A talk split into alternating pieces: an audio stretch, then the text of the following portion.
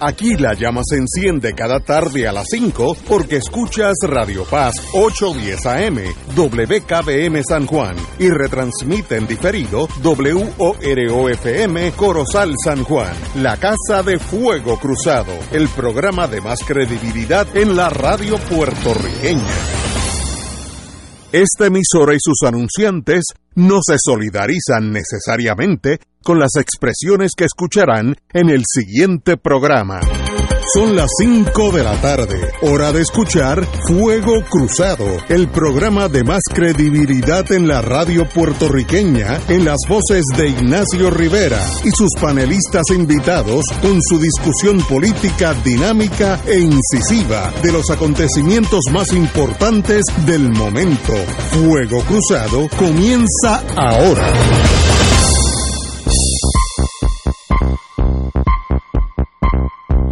Muy buenas tardes. Hoy es viernes, qué bueno que es viernes. It is Friday. Hoy es 15 o 16, 15, ¿no? 16. 16. Así que En otros años sería después de la planilla. después de la planilla, ahora es antes de la planilla porque está para mayo. la dolorosa. 17, mayo 17. 17. Muy bien. Eh, tenemos como siempre eh, lo- los viernes a un grupo. Vamos, vamos primero a alguien que está bien ocupado, así que no le vamos a tomar tiempo. Eh, doctor Camarilla, muy buenas tardes. Buenas tardes, Ignacio. Buenas tardes a todo el panel de Radio Escucha. Bueno, he oído tantas teorías tan conflictivas que necesito que usted nos oriente porque yo estoy totalmente confundido y hasta que yo no sepa lo que está pasando, estoy debajo del escritorio aquí en, en la estación de radio y no salgo hasta que usted me diga. ¿Puedo? ¿Cómo están las cosas en Puerto Rico, en el mundo? ¿Qué, qué está pasando? Pues, pues mira, en Puerto Rico, como ya saben, pues hubo un despunte. Eh, pero yo estoy siguiendo la curva de Hopkins, que, se veía realmente sumamente preocupante porque la línea estaba, era tan empinada que parecía como si fuera un cohete saliendo hacia el espacio. Entonces, eh, del, el 12 de abril, pues alcanzamos un pico que fue, rompimos el récord anterior del número de casos nuevos como sabes, y lo he mencionado anteriormente, en Hawkins pues usan la, la, promedio móvil, eh, que, que cada día pues hace un promedio de los últimos siete días. Y por lo tanto se puede interpretar mejor, porque de un día a otro pues puede haber muchas fluctuaciones. Y el, del 12 de abril para acá eh, ha dejado de subir la curva. Eh, hay como una tendencia a disminuir. Pues vamos a ver si se, si se mantiene eh, porque eso es del 12 al 15 de abril. No tengo no tengo el dato más reciente después del 15 de abril.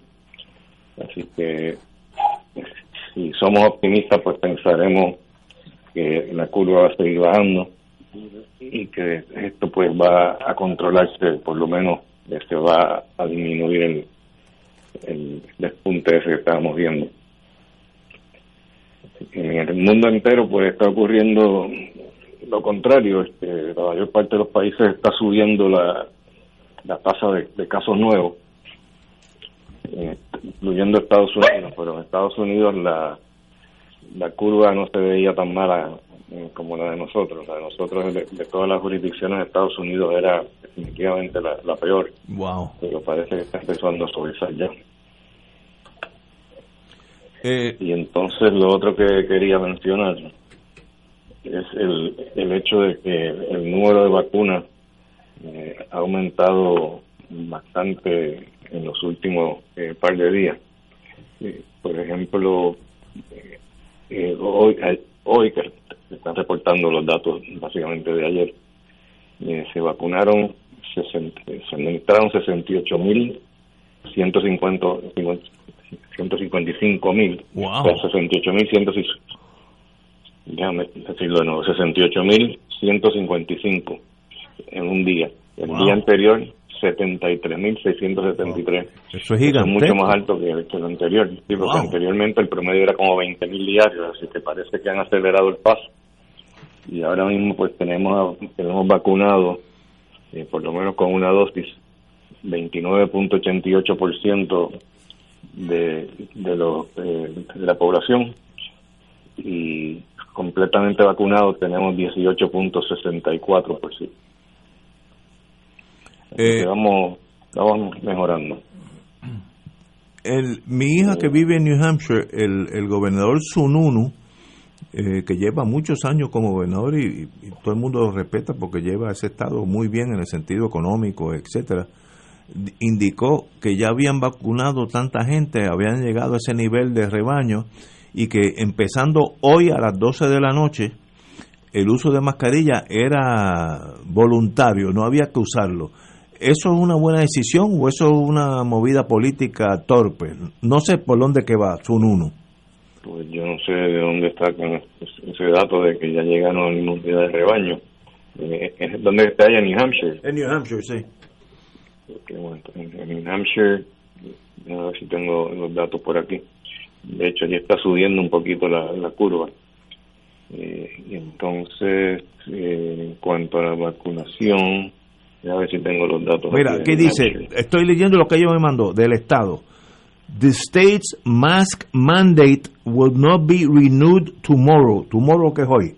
Así que el gobernador dijo, el mandato de usar la máscara no em, empieza hoy, hoy termina hoy. Pues quiere decir pues que ya dijo, pues esto se acabó, o está loco, no, no sé por dónde la, la, la bola pica, ¿no? Pues la verdad es que estoy confundido con eso porque lo cierto es que en Estados Unidos, eh, si mira en, comparación con el resto del mundo, pues ha, ido mejorando, pero como dije, está, está subiendo un poco la incidencia. Eh, no tienen, realmente no, no, no han alcanzado la, la inmunidad de rebaño porque ellos tienen ellos tienen más o menos en vacunación, tenían como un 30%, creo que era.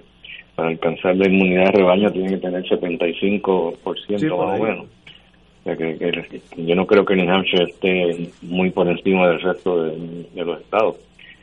Eh, sería sería insólito pensar que ellos están vacunando eh, dos o tres veces más que el resto de los estados. Así que eh, eso está, está curioso. Ellos tienen menos de 2 millones de habitantes, así que no, no tienen tanta gente eh, en New Hampshire. Eh, hay, hay otra noticia que dice que Nuevo México se torna el primer estado with the highest rate of full vaccination. Así que es el estado con más vacunas, la, la, segunda, vamos a ponerlo así. Eh, así que eso depende de cada estado, la administración de salubridad en cada estado es determinante. Sí, claro, se puede variar de un estado a otro, pero no creo que la variación sea tan grande. Nosotros estamos eh, bastante por detrás de Estados Unidos. Estados Unidos pues tenía como creo que era un 30% hace poco eh, de, de, verdad.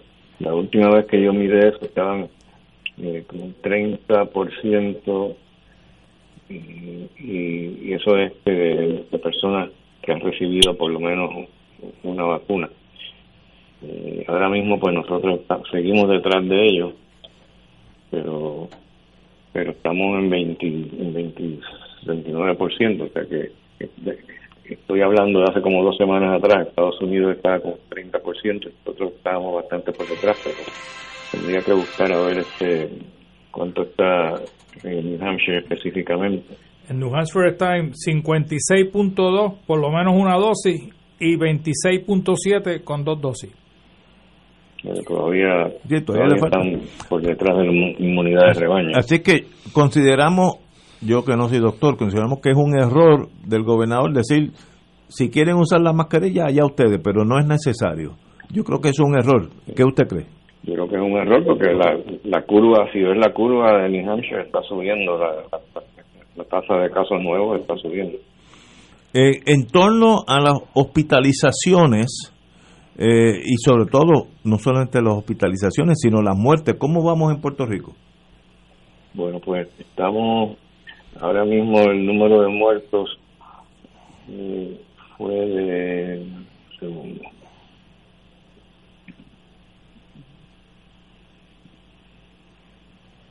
tuvimos eh, 2.185 muertes totales, pero en, las últimas 24 horas se han reportado 3, el día antes 8 y el día antes de, eran 12, o sea que ha ido 12, 8, 3. No sé si eso va a ser una tendencia que se va a mantener, pero, no, no, no estamos desesperadamente mal. Estamos más o menos lo que uno esperaría con el número de casos nuevos que hay en términos de las hospitalizaciones. Pues tenemos ahora mismo el porciento de camas ocupadas por pacientes con COVID en Estados Unidos es 11% y se ha mantenido por ahí entre 10 a 11% la última semana. Y eso, eso es en, la, en, la, las camas generales. En la unidad intensivo eh, tenemos un 25% de los, de los casos hospitalizados en unidad intensivo eh, que son COVID y tienen diagnóstico de COVID. Y eso sí que ha aumentado, eh, porque hace dos semanas atrás estaba en 11% de ocupación de, intensivo y ahora mismo está en 25, o sea que se ha más que duplicado. En, en Puerto Rico. Pero ha mantenido por ahí. ¿En Puerto Rico estamos hablando? En Puerto Rico, en todo Puerto Rico. Más del doble. Sí, sí, definitivamente. tengo una pregunta. Me, han hecho varias personas en mi condominio, me dicen, mire, yo, yo ya me vacuné. Ahora, tengo miedo de estar saliendo por ahí. Si me da, me, me da otra de las variantes del COVID, ¿es lo mismo que antes o es menor? Eh, en términos generales, esta cosa nunca se puede decir absolutamente. Si uno ya está vacunado, ¿cuáles son las posibilidades de riesgo, etcétera? Bueno, te voy a decir, ahora, mismo en Puerto Rico y en Estados Unidos hay bastantes pacientes eh, hospitalizados eh, con COVID que se han vacunado, o sea que no es una protección de 100%. Eh, se supone que sea 100% en contra de enfermedad severa o letal en el estudio que se hizo, con los dos estudios que se hicieron, de Moderna y Pfizer. Esos son datos que no son datos de la vida reales. En otras palabras, esos casos, esos estudios que se hacen pues no, no, no pone eh, pacientes, por ejemplo, que están inmunosuprimidos, eh, no pone eh, pacientes que están mórbidamente obesos y que están bien enfermos, que tienen mucha, mucha comorbilidad. Así que lo que vemos ahí, pues no necesariamente es lo que se va a ver cuando uno va a la vida real. Pero yo estaba mirando, que uno esperaría que un 5% de, de los pacientes que tuvieran eh, enfermedad de leve a moderada, aunque estuvieran vacunados. Y lo que se ha reportado eh, es menos que eso, pero lo que sí preocupa algo son los casos eh, que están hospitalizados, inclusive algunos que están intubados, aún habiendo sido vacunados. Y esos son los que el gobierno ahora pues va a tener que prestar más atención para determinar si hay cepas resistentes que sean responsables de esas infecciones o si será que el paciente como tal eh, es un paciente eh, inmunosuprimido o tiene alguna condición eh, que a pesar de que hagan anticuerpos en contra del virus, todavía son capaces de, de Esto está por determinarse. Ahora mismo el asunto de las cepas resistentes está en el aire, porque sabemos que, que hay algunas que son menos sensibles a algunas vacunas que otras, pero no hay, hasta ahora no hay ningún caso que se haya determinado que es totalmente resistente a las vacunas. O sea, las que, las que sí son resistentes son parcialmente resistentes, o que todavía la persona puede infectarse, pero usualmente no, no, se infecta enfermedad muy severa.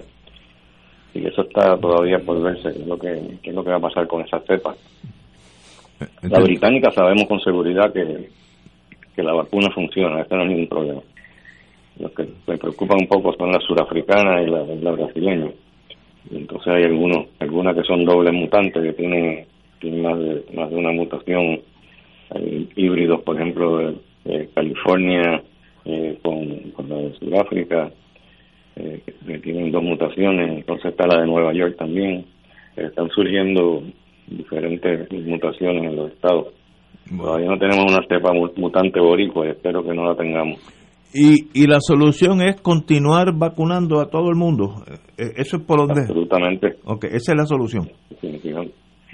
Bueno, es, no es que sea la solución completa. Yo creo que tenemos que seguir comportándonos, eh, siguiendo las reglas de distanciamiento social, eh, evitar este no usar, usar, usar mascarilla todo el tiempo mientras estés en público. Y lavarse las manos. O sea, tenemos que seguir observando esas reglas, porque eso te protege de, cualquier infección con la, con la, con la mutante que son resistentes, por lo menos parcialmente resistentes a la vacuna. Así que eso no, el hecho de que estemos vacunados no quiere decir que ya esté todo resuelto, ¿no? Veo. Bueno, compañero Alejandro. Doctor, buen buen día. Eh, quería hacerle la siguiente pregunta. Nosotros hemos conversado aquí en el programa sobre el desarrollo que está habiendo en Cuba sobre vacunas y hemos hablado de la Soberana 1, de la Soberana 2, pero en el periódico El País de hace tres días sale una noticia de que hay otra vacuna que se está desarrollando y que entraría en la fase experimental final, que se llama Abdala donde también se menciona que hay un acuerdo entre Cuba y Venezuela para también desarrollar esa vacuna en Venezuela eh, y que ya los cubanos fueron, inspeccionaron el área donde se va a estar produciendo para que tuviera unas condiciones análogas a los laboratorios donde se trabaja esto en Cuba. ¿Qué, qué información usted tiene, si alguna, de esa vacuna que nos pueda dar orientación eh, como parte de lo que uno observa, ¿no? De una competencia en la producción de este medicamento a escala global. Lo que te puedo decir es que la última vez que, hablamos, pues me preguntaron por la vacuna soberana y lo que averigué fue que la, soberana 1 eh, la descartaron, la soberana 2 ahora mismo está en ensayo clínico, o sea, todavía están reclutando pacientes y no tienen resultados todavía, así que la Soberana 2 todavía no sabemos eh, si es una vacuna efectiva o no. Hay esperanza de que sea mucho más efectiva que la Soberana 1. Y la que van a hacer en Venezuela no sé si va a ser la misma la Soberana 2. No, no, es Abdala, que, que se está produciendo en otro centro de investigación de biotecnología en Cuba y parece que está también en la misma etapa que la Soberana 2, lo único que ya hay un consorcio establecido de Cuba con Venezuela para producir también eh, la vacuna Abdala o Abdala eh, en, en, Venezuela. De hecho, ese es un nombre que viene de un escrito de Martí este, y que se usa mucho por parte de los cubanos. okay. compañero, ¿y ellos? yo, yo, era una pregunta, doctor, buenas tardes, Edgardo Román, saludo.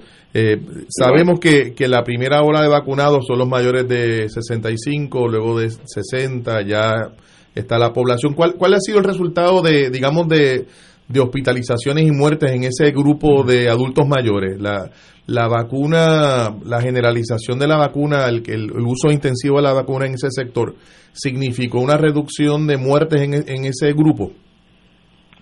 Según tengo entendido, los pacientes hospitalizados en Puerto Rico, la gran mayoría que son mayores de 60 años son pacientes que no se han vacunado. No es que todos sean así, porque como dije ahorita, hay algunos pacientes también eh, que se han vacunado, eh, pero que se han infectado, pero que puede tener alguna alguna explicación, puede que sean cepas resistentes, eso es lo que, le queda por investigarse bien.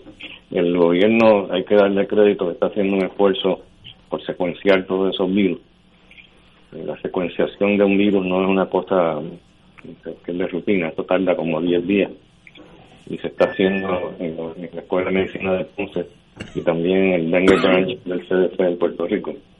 Porque ellos están tratando de, determinar eh, cuáles son los casos eh, que se pueden que, se, que se infectaron eh, debido a que, a pesar de que estaban vacunados eh, con todo eso se enfermaron. Están tratando de determinar si esos son cepas resistentes.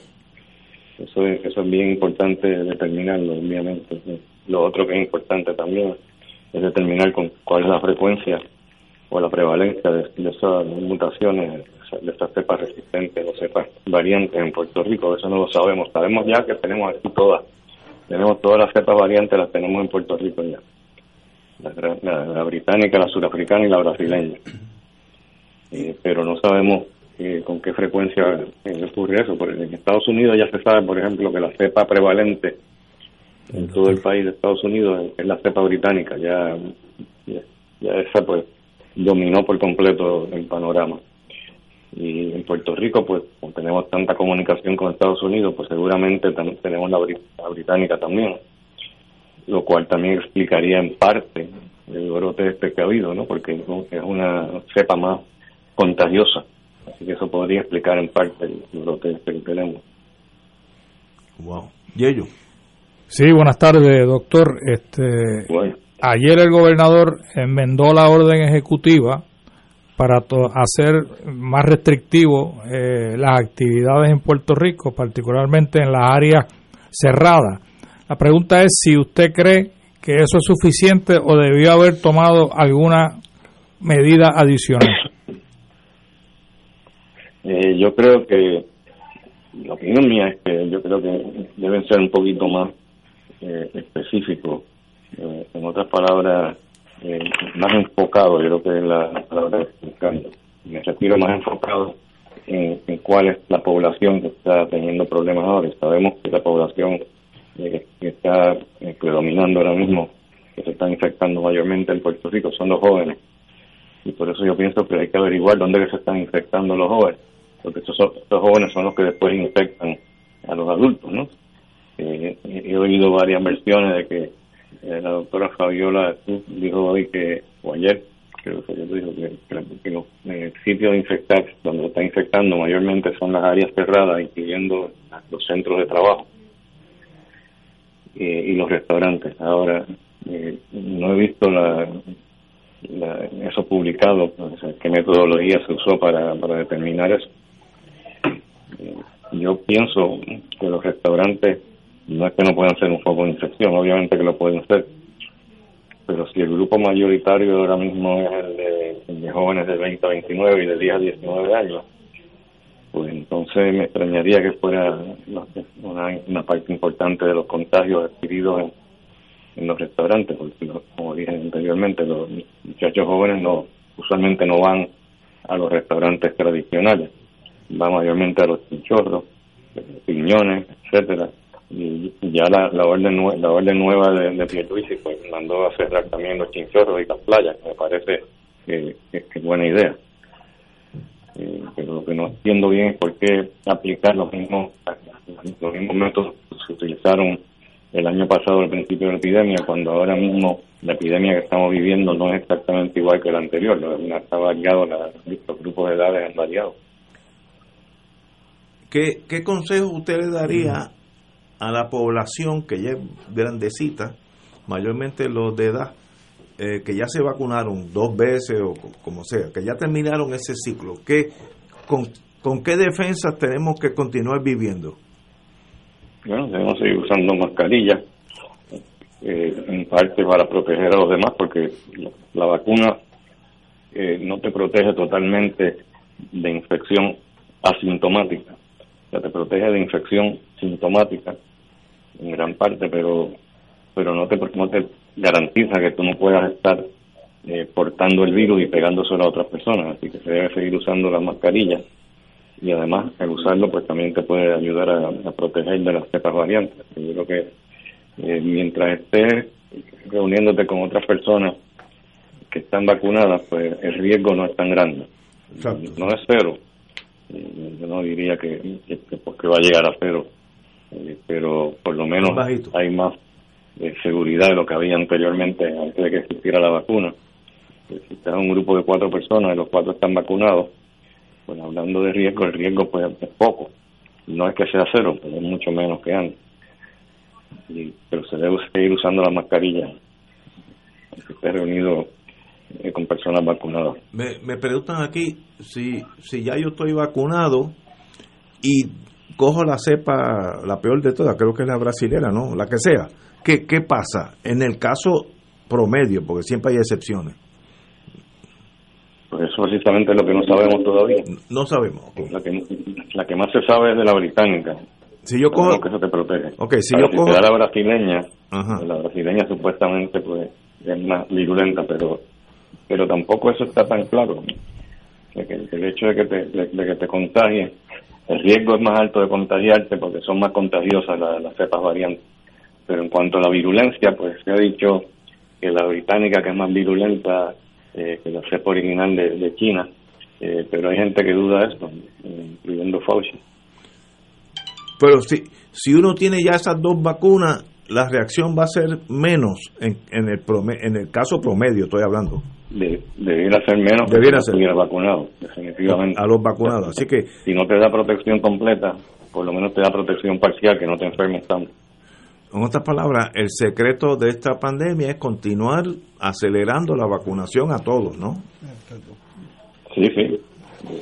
Y especialmente ya que están vacunando los, los, jóvenes sobre 16 años eh, que es un grupo de edad que está contagiándose frecuentemente pues yo creo que es importantísimo tratar de de, aumentar la vacunación en ese grupo de edad, eh, tratar de hacer alguna campaña donde le lleguemos a los muchachos jóvenes eh, que puedan entonces entusiasmarse con, con, vacunarse.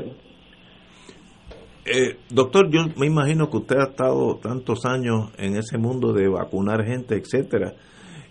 hay gente que le tiene pavor a la aguja para una vacunación. Aquellos que hemos estado en el ejército, aquí está Yello y yo, sabemos que cuando había la fila aquella para vacunarse, había gente con músculos 10 veces más grande que yo que se le doblaban las piernas, había que sentarlo, darle respiración, porque le tenían pánico antes, antes que lo pincharan, era algo psicológico.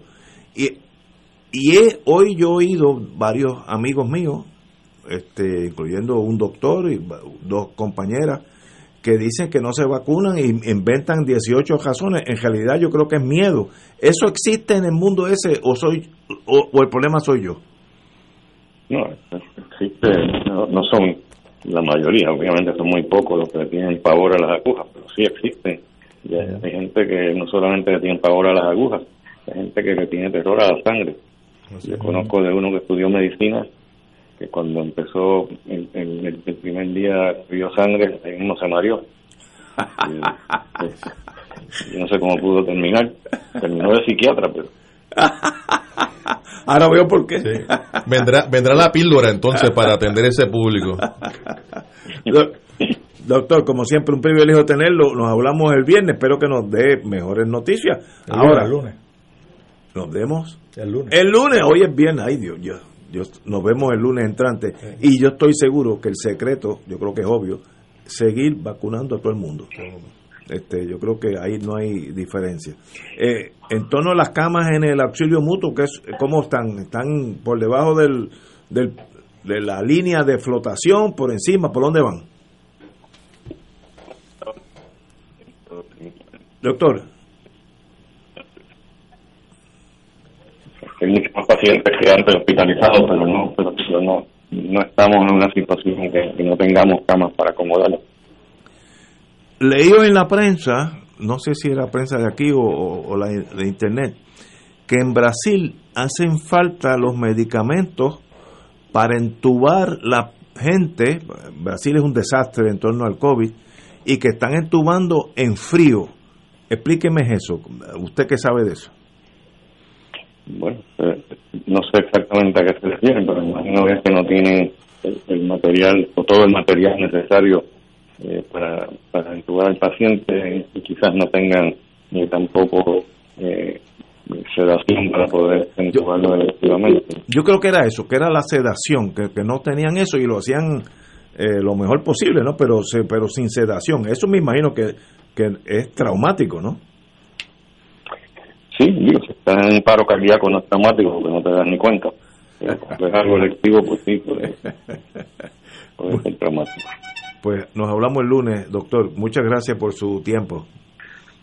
¿Cómo no? hablamos el lunes. Nos hablamos el lunes.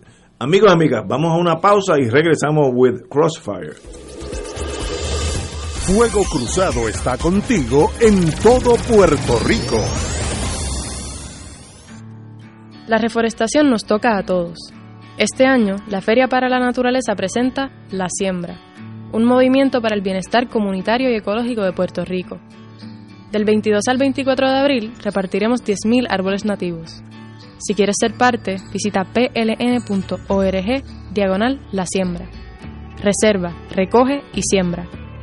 Únete y haz que tus árboles cuenten. Equino Musical, el único programa radial dedicado al mundo del caballo y su gente.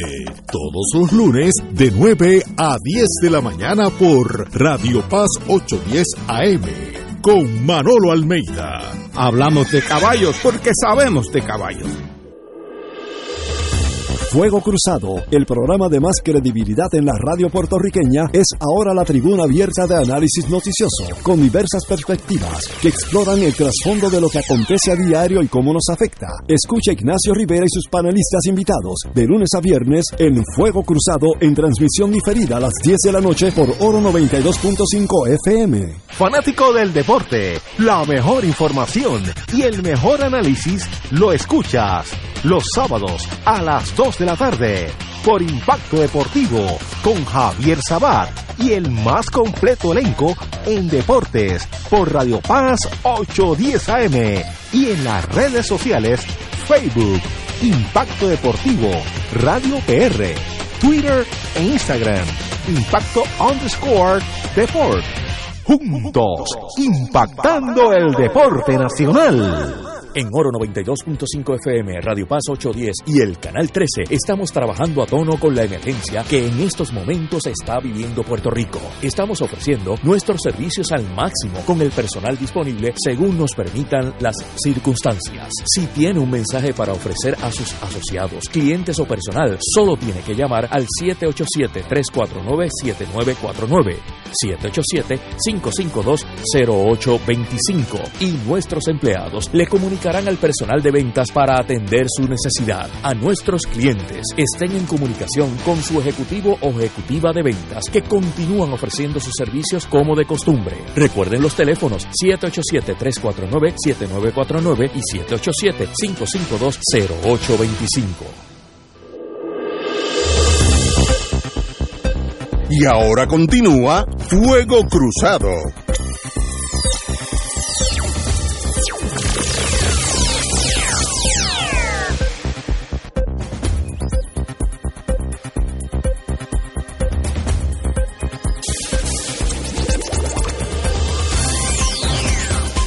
Cambiar el tema, tenemos que hablar de la Junta del Estatus. Eh, en la prensa de hoy, en el vocero, página 16, sale, eh, escasean los fármacos para intubar a pacientes en Brasil por, en torno a la pandemia. Así que en vez de estar este sedativo, creo que fue lo que dijo el doctor, eh, algo un calmante para que uno no sienta.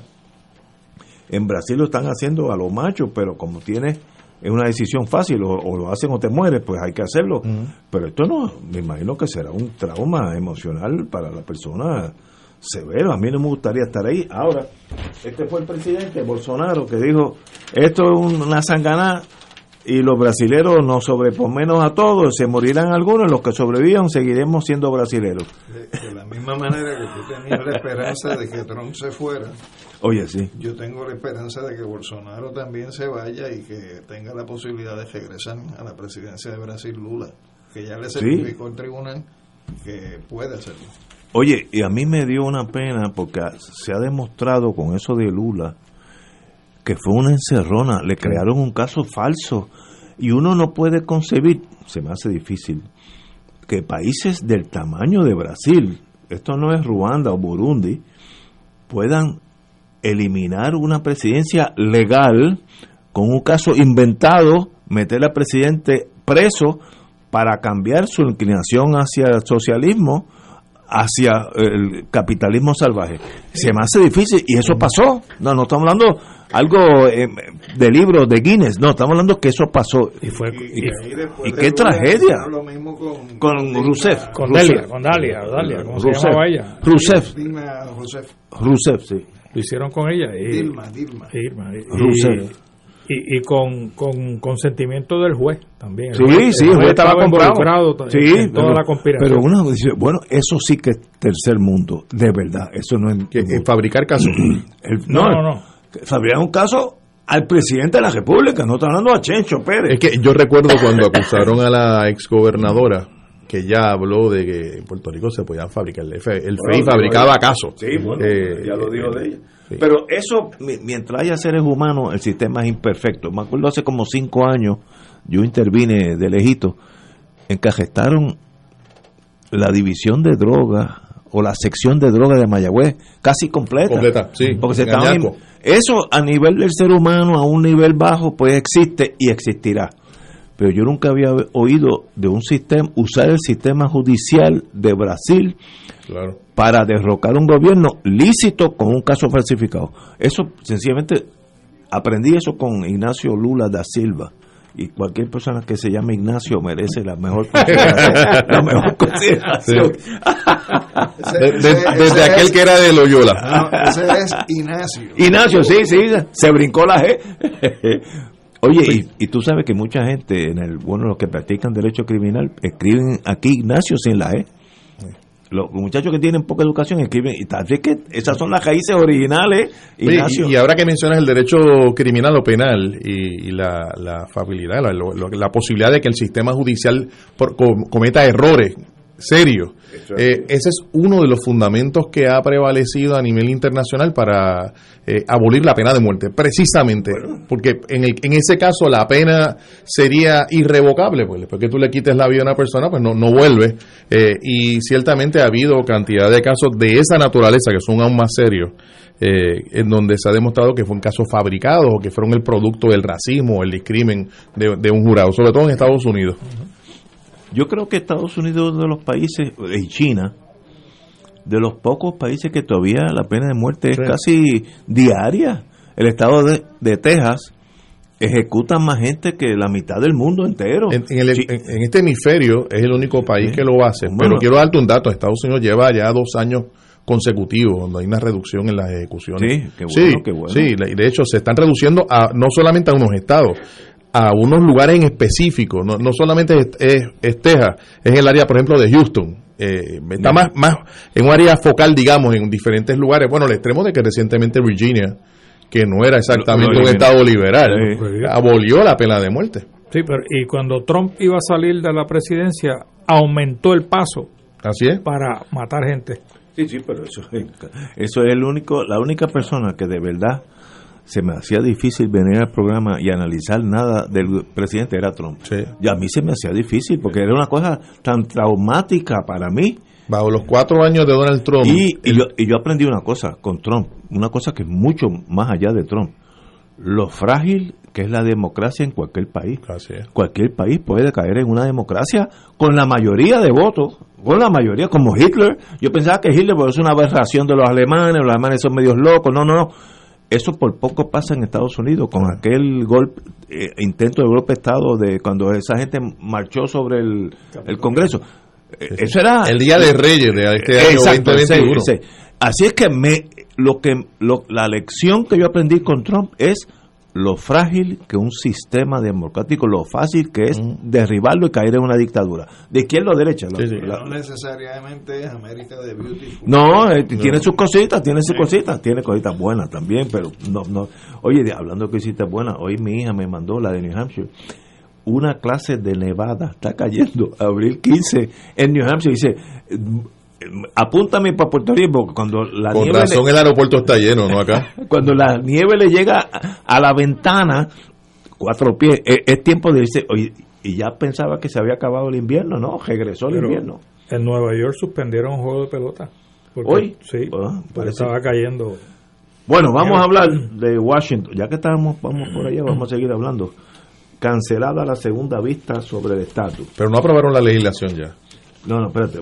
Este, iba a ser aprobada, pero... Yo pensaba que eso lo habían aprobado ya. Digo aquí, quiero decirte, que el único inocente aquí soy yo. Así que, obviamente, tú lo estás diciendo como chisme. Nadie se sorprende por eso. Pero hay que analizar primero qué pasó ayer. Ayer varios deponentes, entre ellos la profesora Ponza Kraus, algo por el estilo, que es la hija del ex licenciado Francisco Ponza Feliu, ¿te eh, de esa nena yo las vi nacer y siempre fueron inteligentes y ahora es profesora de la Universidad de Colombia, Colombia, de Derecho Constitucional, de primera línea. Y depusieron eh, todo lo que tenían que deponer, no en el sentido clásico que fueron allí y se sentaron ante los legisladores, sino por Zoom, que, que nunca tiene el mismo efecto, para mí, anyway. Eh, y pues al fin de ese día analizamos todo, nos, uh, nos, pusimos ya la meta del próximo martes, pero al otro día el representante Grijalva dijo se posponen sin día, sin, sin día eh, estas vistas, así que yo creo que esas vistas llegaron a su fin. Lo, lo interesante sería analizar qué está pasando y qué pasó para la posposición de las vistas. Alejandro.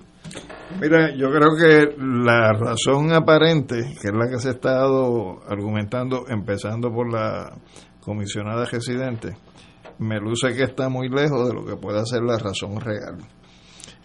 Porque la comisionada residente dijo ella? dice que lo que descarriló que se haga en otras vistas es eh, el gran éxito que hubo eh, la, en la ponencia de esta doctora Ponza Kraus, que habló a nombre de 50 profesores y expertos en Derecho Constitucional.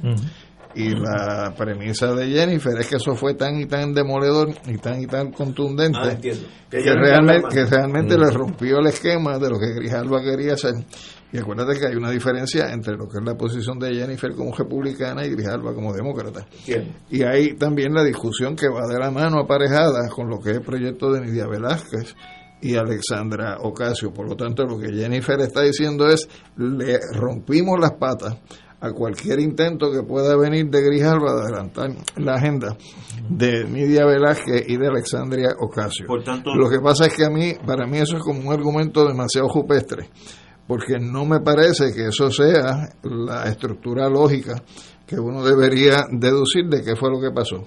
Evidentemente no se han dado razones y las razones pueden ser pues buscar un espacio entre una vista y otra para venir entonces en una segunda vuelta quizás con mejor preparación para poder traer sus argumentos, quizás buscar mayores endosos a la propuesta de Nidia Velázquez eh, y de Alexandria Ocasio, o también un, un elemento que uno podría pensar es que sencillamente Grijalva dijo que en lugar de estar debatiendo eso entre nosotros, para enseñar que estamos divididos o que están divididos en Washington, sencillamente abrirle el camino a Washington para que Washington tome la iniciativa que vaya a tomar. Así que me, me parece que, que antes de estar concluyendo, como hace Jennifer, qué fue lo que pasó, pues eso hay que darle todavía un espacio de desarrollo y de reflexión mayor eh, para ver qué es lo que está realmente pasando. No perdamos de perspectiva que a la misma vez que hubo 50 profesores y expertos en derecho constitucional, hay también una carta con un montón de nombres de profesores en Puerto Rico, de las tres escuelas de derecho, planteando que la línea o la vía correcta para el manejo de la situación de la relación de subordinación política de Puerto Rico Estados Unidos no es la propuesta de Jennifer, donde quitan todos los elementos que puedan validar el que hubo, en efecto, un voto decisivo a favor de la estadidad y están eh, planteando que la vía correcta es la vía que surge del proyecto de eh, Nidia Velázquez y Alexandria Ocasio. Así que eh, todavía creo que es muy, muy temprano para cantar victoria, en el caso de Jennifer y el grupo republicano. Compañero. Yo, yo pienso, cuando se radican ambos proyectos, con una diferencia de varias semanas, uno tendría cerca de 50 endosos y el otro tenía 75. El, el, el, proyecto de la de NIDA, tenía 70 y tantos eh, representantes eh, coauspiciando, coauspiciando el, el mismo eh, uno era estrictamente de anexión, el otro habría la posibilidad de que inclusive se considerara la, alternativa de la anexión junto con otras opciones, excepto el Estado de Asociados, que en ambos quedaría, quedaría fuera. ¿Qué pasó en la vista? Bueno, pasó lo que ha pasado tradicionalmente en las vistas relacionadas sobre Puerto Rico. De hecho, en la mayoría de los casos ni siquiera hay vista. Eh, se da una vista, muy corteses las personas que reciben la información, unas preguntas, algunos comentarios. Algunos legisladores lo que hicieron fue felicitar y saludar a, al gobernador de Puerto Rico, nada más esa fue su gran aportación a la, a la, a la, a la vista. Eh, yo en el día de, de, ayer o en estos días, en la misma Cámara de Representantes, el mismo cuerpo, eh, había manejado un tema similar, el tema de la estadidad para Washington DC y, la analogía es importante, la comparación es importante porque uno se da cuenta cuando hay interés, cuando realmente hay, se cuenta con los votos, cuando hay un estímulo, un deseo, una voluntad de hacer cosas en el plano político, la cosa discurre. En el caso de la estadidad para Washington, en la Cámara discurrió, se, se movió con una velocidad importante. En el caso de Puerto Rico, este es el séptimo proyecto que se presenta, el séptimo proyecto en los pasados años. Yo creo que, que el problema no es tanto las excusas, las razones, los motivos inmediatos que se tengan para posponer la, la, la segunda vista. Eh, la realidad es que yo no veo un entusiasmo, un deseo particular en, en, en términos no, de Nidia Velázquez o de la o de la comisionada residenta, que yo pues le tengo que reconocer que sí tiene mucho deseo de que esto se mueva. Eh, pero en términos generales en el Congreso de los Estados Unidos, yo no veo un entusiasmo particular sobre mover el tema del estatus de Puerto Rico, la relación de subordinación hacia ninguna otra dirección. Eso podría explicar más fácilmente qué es lo que está sucediendo.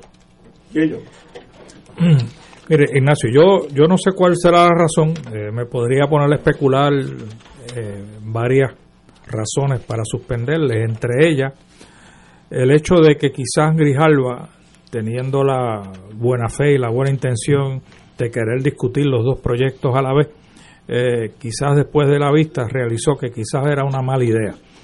y quizás veremos en el futuro que haya una vista para cada proyecto y así no, no tienes la competencia que tú veías en el día de ayer o en el día de la vista entre las partes tirándole al proyecto del que tú no apoyabas y, abogando por el proyecto que tú apoyabas.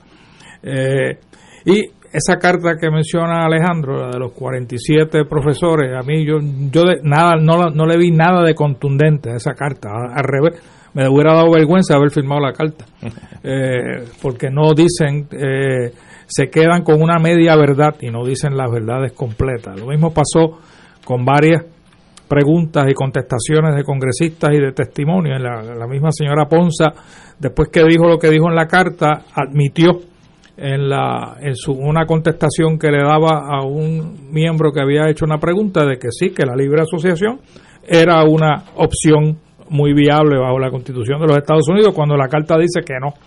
Eh, aunque ella dice que es una modalidad de independencia, yo pues no acepto que es una modalidad de la independencia.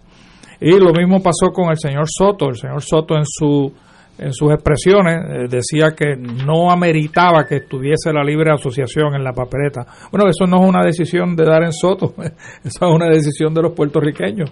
Eh, y me extraña que estén hablando de esa manera cuando Estados Unidos ha firmado y ratificado tres compactos o pactos de libre asociación con los países eh, en, la, en el Pacífico, con Palau, con las, las Islas Marshall y con Micronesia. Así que es posible que, el señor Grijalva lo que esté simplemente volviendo a, a, enrollar para volver a tirar posiblemente en un futuro inmediato.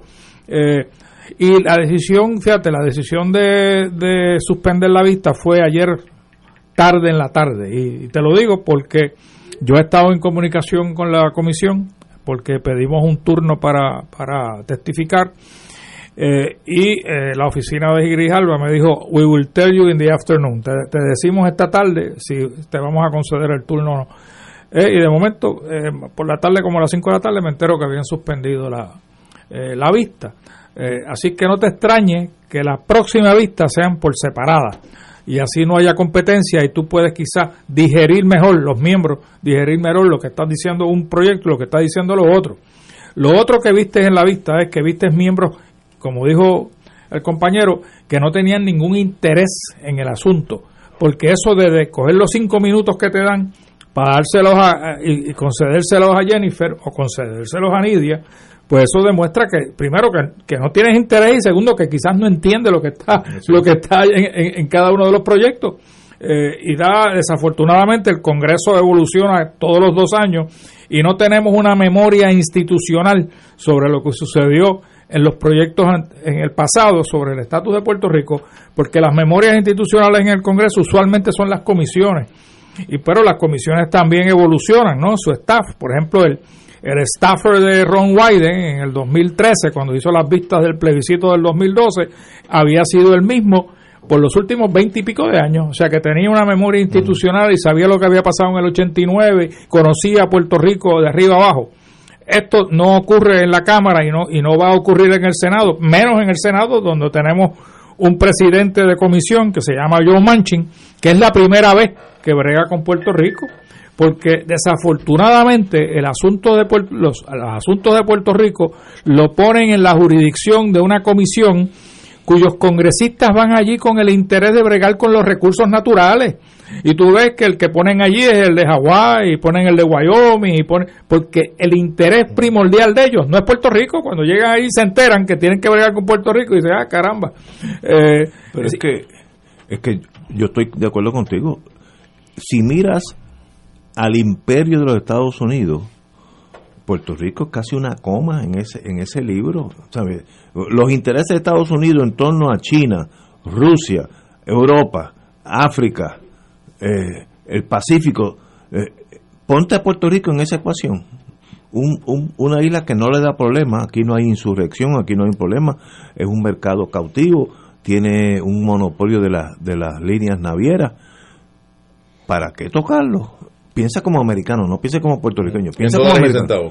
Sí, sí, déjalo quieto. Si tú fueras de Wyoming, ¿tú tienes algo que te empuje a bregar con Puerto Rico? Nada. De acuerdo, estoy de acuerdo contigo. Que, la verdad. Después del 2012, del plebiscito del 2012, ALAC, que era la organización que yo representaba en aquel entonces, que fuimos los representantes oficiales del ELA Soberano, porque el Partido Popular no quiso coger esa opción.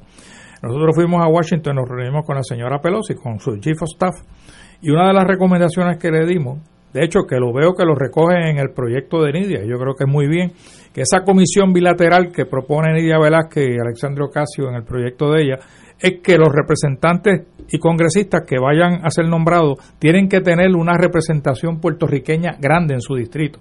Nosotros le dijimos, el, el problema grande que usted tiene, señora Pelosi, para atender el asunto de Puerto Rico es que se lo está dando poniendo en las manos a congresistas que no tienen ningún interés en la isla de Puerto Rico. De hecho, eso, ese dato que trae eh, Yello eh, se incorpora en el tercer proyecto que suscribe Nidia, porque en el del 2006 no estaba, no estaba en el 2020 y es en este proyecto que se señala que consultando el censo se tiene que buscar distritos o estados donde haya una alta participación eh, y población de, origen puertorriqueño a la hora de hacer la Pero es interesante que los cooficiadores eh, que se recogen en, ambos proyectos, hay una cantidad importante de ellos que vienen de la Florida y otro de Nueva York. Y, es notable el trabajo que hizo eh, Soto allá en Florida, porque los que trajo de la Florida favorecen ese proyecto, pero los de Nueva York están con el de Nidia eh, Velázquez. Eh, o sea que en ese sentido ya, ya hay por lo menos en, coautoría eh, representantes de lugares que nosotros nos consta que tienen una, una población puertorriqueña importante como sería Florida y como sería Nueva York, faltaría otros lugares que ciertamente hay que incorporar. Pienso que Texas, por ejemplo, área de, San Antonio, se ha mudado mucho puertorriqueño para allá. Eh, entre otros, entre otros lugares. De hecho, en, todavía el proyecto le falta más elaboración en lo que tiene que ver con la participación de lo que ellos llaman en el propio proyecto la diáspora puertorriqueña, porque todavía no ha habido una propuesta de cómo se representaría esa diáspora en la selección de los delegados que podrían participar en una asamblea de estatus. Y eso nos corresponde hacerlo desde acá, desde Puerto Rico, porque eso no lo van a hacer desde allá. Correcto. Y entonces, en ese sentido, eh, incluso el proyecto que se sometió como proyecto de la Cámara número 5, que es el que ha sometido Tatito, que es la propuesta del colegio, esa es una de las insuficiencias que tiene la propuesta nuestra, porque en ese momento que nosotros la trabajamos, eh, buscamos un mecanismo de representación y participación de la diáspora bajo la categoría de que pueden votar los nacionales, pero no previmos eh, la importancia de que si van a estar votando también tengan eh, un nivel de participación eh, en lo que pudiera ser la asamblea de estatus y, y cuando compareció el colegio en esta ocasión a la vista pública en la comisión que está estudiando el proyecto de la Cámara 5, lo que le dijimos fue que no tiene que ser un calco, pero que pusieran la mirada en un mecanismo que tiene la Constitución de la República Dominicana, que es que ellos crean tres eh, jurisdicciones o circunscripciones, que es como le llaman, de ultramar, una para Europa, una para América del Norte y Centroamérica y otra para eh, el Caribe y demás territorios donde en los procesos electorales se selecciona un diputado de ultramar por cada una de esas circunscripciones y participa del Parlamento eh, dominicano. Así que se podría buscar un mecanismo eh, que no tiene que ser a base de tres, pueden ser más porque hay bastantes más, en, por lo menos en los Estados Unidos, para que se acomode eh, una participación en una futura asamblea constitucional de estatus en Puerto Rico. Y de hecho, la diáspora, hay que reconocer que la diáspora puertorriqueña, Ignacio, y los que nos escuchan, ha sido instrumental en influenciar tanto a Nidia como a Alexandria para la rededicación del proyecto. Esto no responde necesariamente a los intereses en Puerto Rico. Nidia ha sido una aliada históricamente del Partido Popular, eh, y yo te puedo decir porque yo era su compañero de trabajo eh, yo estaba en Prafa y ella estaba en Nueva York dirigiendo la oficina de Nueva York y ahí surge eh, un evento para inscribir y registrar electores en Nueva York que lo dirige ella, que se llamaba Atrévete. Eh, y de ahí es que surge el interés de Nidia, obviamente, de aspirar al Congreso. Y con la ayuda de Hernández Colón y populares logramos que eh, lograr su escaño. Sin embargo, ya lleva tantos años ya en el Congreso, casi para 30, que ya esa ya ha podido romper el condul umbilical y más que eh, su, mm. su tutor principal falleció. Eh, entonces, los esos tutores, los, los, que siguieron detrás de su tutor principal, que era Hernández Colón, pues se han ido ahora en contra de ella, porque han declarado en contra de su proyecto. E inclusive en este programa han habido varios eh, declarándose en contra de ese proyecto, pero ella está muy consciente de lo que está pasando en Puerto Rico porque mantiene eh, su oído firme en la isla. Eh, así que yo creo que responder a, a, la diáspora es sumamente importante, como dice Alejandro, y darle una participación activa en el próximo paso que Puerto Rico tome con relación a su relación con Estados Unidos, la diáspora tiene que participar. En, en ocasiones anteriores había, habíamos presenciado y escuchado de vista en diferentes proyectos. Eh, yo lo que no recuerdo es cuándo fue la última ocasión que una comisión del Congreso aprobó eh, o recomendó al Pleno del Congreso, en este caso de la Cámara de Representantes, la aprobación de un proyecto de ley que vaya dirigido a atender el tema del estatus. ¿Cuándo fue la última vez? ¿Habrá sido aquel proyecto de, Don Johnson en, los 90? No, el proyecto de Johnson, eh, que era el S del Senado 712, eh, terminó en comisión. Cuando hubo la votación en comisión, se hubo una comisión, básicamente los, los republicanos bloquearon el que procediera el markup del proyecto y fuera dirigido a la, a la, comisión de calendarios, que es la que determina qué, turno va a tomar en el hemiciclo. Así que estuvo cerca, pero no llegó. Eh, lo mismo sucedió con el proyecto de Don Jaime, que había radicado en el 75, el HR eh, 1.200 o 12.000, no se me acuerdo exactamente, que era eh, dándole seguimiento al, al, al, al, plebiscito del 67.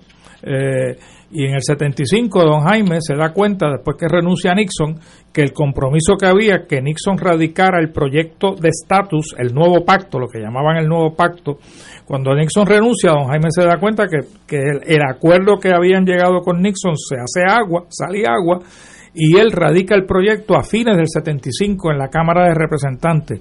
Y el proyecto tampoco sale de comisión.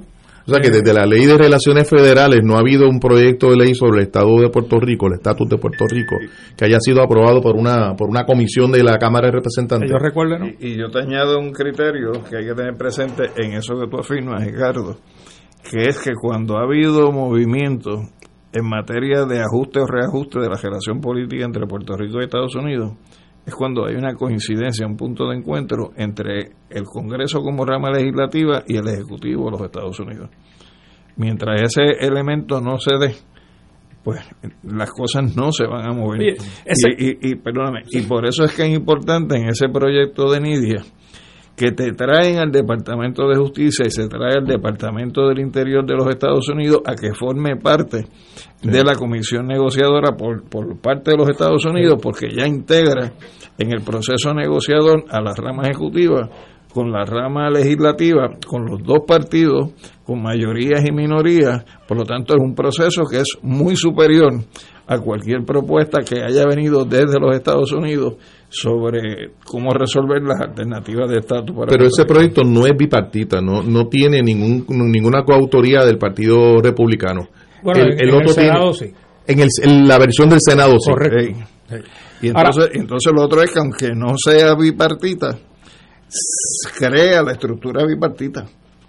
Porque la comisión negociadora te incluye eh, representantes que los escoge la minoría, representantes que los escoge la mayoría en Cámara y Senado, te identifica las comisiones, que son las comisiones que tienen que ver con Puerto Rico, en términos de Senado y Cámara de Representantes, pero repito, además te incorpora a el Departamento de Justicia por consenso y al Departamento del Interior por consenso. Y, y yo en la ponencia que íbamos a someter el martes, eh, y puedo adelantar dos enmiendas que le sugería a, a Velázquez.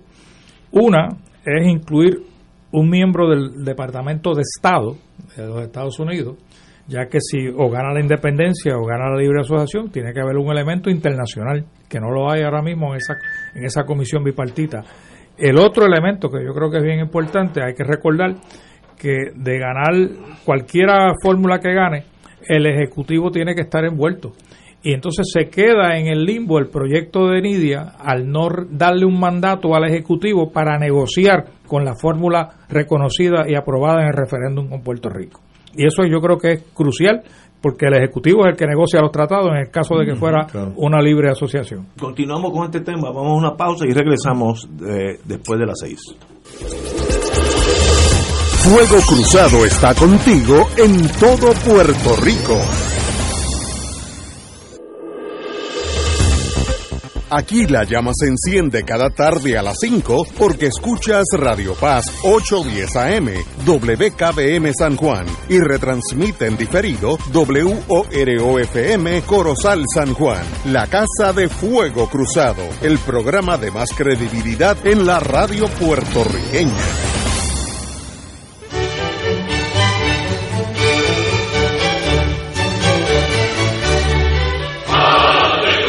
Reina del cielo, alégrate, aleluya. Porque el que mereciste llevar en tu seno, resucitó como lo había dicho, aleluya. Ruega por nosotros a Dios. Gózate y alégrate, Virgen María, aleluya. Porque ha resucitado Dios verdaderamente. Oremos. Oh Dios, que por la resurrección de tu Hijo, nuestro Señor Jesucristo, has llenado el mundo de alegría. Concédenos, por intercesión de su Madre, la Virgen María, llegar a alcanzar los gozos eternos por Jesucristo nuestro Señor. Gloria al Padre, al Hijo y al Espíritu Santo. Como era en un principio, ahora y siempre, por los siglos de los siglos. Amén.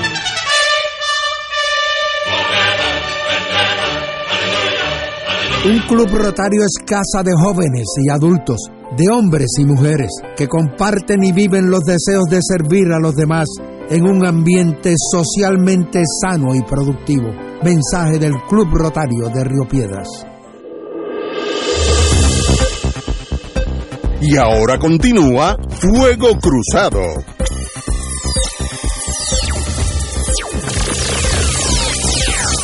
Regresamos, amigos y amigas, a Fuego Cruzado. Bueno, eh, estábamos hablando de lo que pasó en Washington, yo quiero añadir mi, mi visión.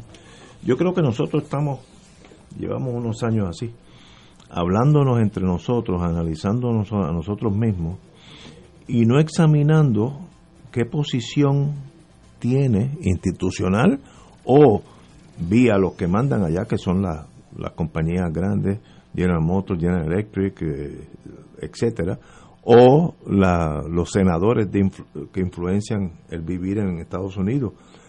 ¿Por dónde va esa gente? Entonces hay que examinar eh, cómo, dónde están los intereses de los Estados Unidos en torno al futuro de Puerto Rico.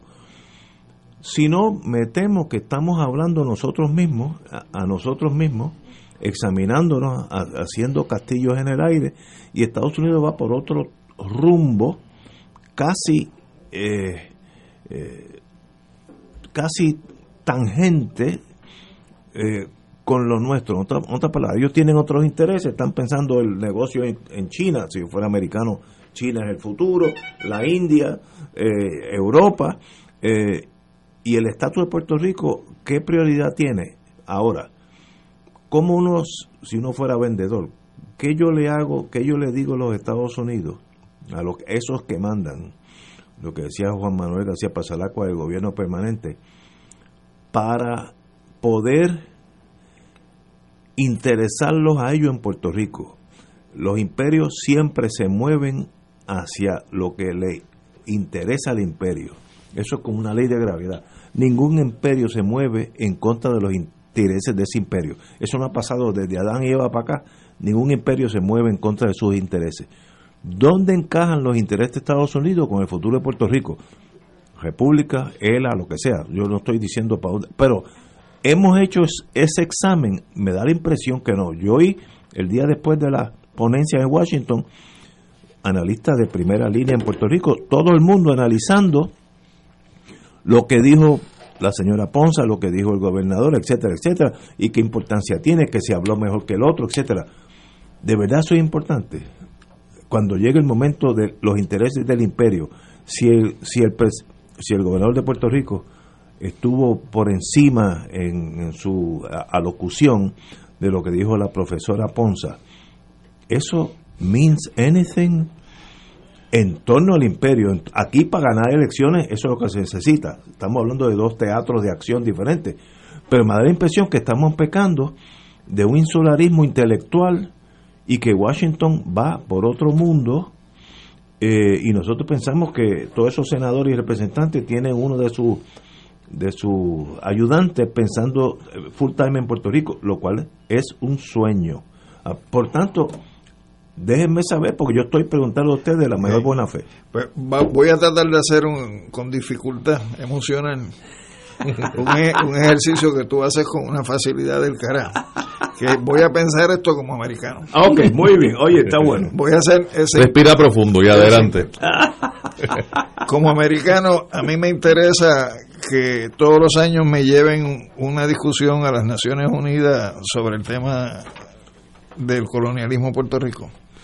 Como americano, como americano a mí me interesa de que todos los años yo tenga grupos de puertorriqueños, empezando por un comisionado o comisionada residente, fastidiando con un proyecto de admisión de estadidad como americano a mí me interesa que me estén señalando en la comunidad internacional como que soy un hipócrita hablando de libertad y le niego la libertad a un país.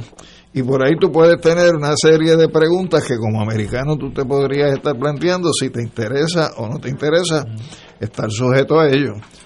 Pero también como americano tú tendrías que plantearte, oye, y si se da un cambio donde hay una transferencia a una relación soberana de país, como americano yo voy a estar perdiendo algo en mi relación con Puerto Rico en estos momentos. Como americano mis empresas van a dejar de estar en Puerto Rico. Como americano voy a perder un socio porque se va a ir por el camino que a mí no me interesa que se vaya. Pues yo creo que eso también Estados Unidos se lo tiene que plantear. Y me parece que cuando tú tienes todas esas interrogantes, la contestación es una. O sea, tú, puedes mantener la misma relación que tienes hoy con un país respetando su soberanía y respetando su identidad nacional y cultural. tu razonamiento es correcto ahora. En la mente del senador de Oklahoma, de Idaho, de Nebraska, ese análisis tuyo existe o pues sencillamente es desconocimiento total. Lo que yo te digo es que tan pronto Estados Unidos defina una política hacia Puerto Rico de descolonización, eso cae como si fuera un juego de dominó. ¿Le interesa a Estados Unidos la descolonización de Puerto Rico? Bueno, yo, yo creo que, que, que, sí. Le interesa, ¿no? No, no es que si debiera ser buena o mala. Le interesa. Yo, creo que es irrelevante. irrelevante. Yo, yo, pienso que, que si tú tomas las consideraciones, o por lo menos algunas de las que yo te estoy planteando, o sea, los Estados Unidos piensan, razonan, y llegan a conclusiones y la conclusión puede ser distinta a lo que tú planteas hoy de que no habría relevancia, sino que todo lo contrario podría decir, pues mira, ¿por qué no? vamos entonces a establecer las bases de negociación para ver cómo se accede a una relación bilateral basada en un principio de respeto mutuo y soberanía. Eh, habría que ver los intereses económicos en Estados Unidos y ahora mismo el interés particular de los bonistas, de los acreedores de Puerto Rico, porque ahí estamos hablando de, de varios billones de dólares. Eh, y hay una presencia importante y significativa de ese sector en los Estados Unidos. Eh, y es un sector con un poder económico extraordinario. El, el todo esta, esta grupo de, de, inversionistas y casas de, de, corretaje, etcétera, que tienen un poder político. Y habría que ver el interés que tienen en alterar en este momento la relación política entre Puerto Rico y Estados Unidos y de alguna manera afectar en términos de estabilidad eh, política lo que están provocando, lo que quieren lograr a través de la Corte Federal en el caso Promesa. déjame hacer una introducción breve antes que ya yo se exprese. Es que tú dijiste una palabra que es fundamental en este momento. En este momento, claro. Y yo creo que la virtud que tiene el proyecto de Nidia es que no te resuelve nada en estos momentos porque está hablando de que tienen que haber planes de transición. Y dentro de los planes de transición que se presenten, estaría pues cómo atender el asunto de la deuda, y la negociación. Entonces yo creo que, que, que si tú estructuras los procesos y lo hace de la manera adecuada, pues no debería haber. y, de, igual manera, y, de igual manera habría la preocupación de ese otro representante o senador eh, que está muy preocupado por el tema presupuestario de los Estados Unidos. Y aquí ahora me, me meto en el asunto de las transferencias federales hacia Puerto Rico, que cómo las ven el asunto del costo de la estadidad, cómo lo ven el asunto de la ausencia de la mayoría de los puertorriqueños no pagan contribuciones federales, si hacen aportaciones al Seguro Social, a Medicare, etcétera, y hay unos cuantos que sí pagan contribuciones federales. Eh, sé que hay un sector en, dentro del Congreso que está mirando esto como lo había antes, una presión enorme de parte de la milicia, particularmente del Navy en relación con, con Puerto Rico, pero no hay duda, y yo creo que la frase importante es en este momento. En este momento, desde es, como Ignacio nos propone, pensar como el americano, y nosotros respiramos profundamente y tratamos de hacer ese ejercicio. Eh, hay que ver desde la óptica del poder, no del, del, ciudadano americano común y corriente, no del trabajador norteamericano, desde la perspectiva de la gente que tiene el poder político y económico, que es lo que están viendo para acá, y yo pienso que ese sector financiero, que está viendo a Puerto Rico como una oportunidad extraordinaria de comprar deuda barata para luego cobrarla y cobrarla bien. Y ese sector que ofrece servicios y que está viendo los procesos de privatización en Puerto Rico como una buena oportunidad de negocio, ¿qué respuesta daría eh, que en relación con el tema de relación de Puerto Rico a los Estados Unidos, que no sea mantener un nivel de estabilidad política que les permita incrementar sus ganancias? Voy a decir una anécdota de mi pequeña vida que es irrelevante, pero puedo añadir algo aquí. Yo cuando regresé a Puerto Rico con Yello, que éramos de la misma generación, pues yo estuve unos años después de la agencia central en la General Electric y regresé aquí por las cosas del destino. Y yo empecé a oír los analistas, etcétera, hablando de Estados Unidos, y que la agencia, que si el FBI. Mire, yo estuve unos años en la agencia yo oí la palabra Puerto Rico una vez, una vez, en, mucho tiempo. Y yo puse, paré la oreja porque ese era mi, mi país. Y me dijeron, venga, venga, venga, tú eres de allí. Oye, pues te necesitamos, vente con nosotros porque tenemos que ir allá a ver unas personas. Y dije, bueno, yo me imaginé un, una película de James Bond, etcétera. No tenía que ver con Puerto Rico, es que en la Datsun, ahora se llama Motorámbar, Motorámbar, había un mecánico cubano, mecánico de automóvil, que la agencia lo usaba como mercenario piloto en, en, en Congo, África, etcétera, etcétera. Y era tan y tan bueno que la agencia quería reclutarlo. Y entonces nos quedamos en el, en el Hotel San Juan, disfrutamos la vida, etcétera, y fuimos a ver este señor, que yo pensaba que era un puertorriqueño, resultó que era un señor de Cuba, un piloto de la cubana aviación de aquellos tiempos y ahora, ahora mercenario.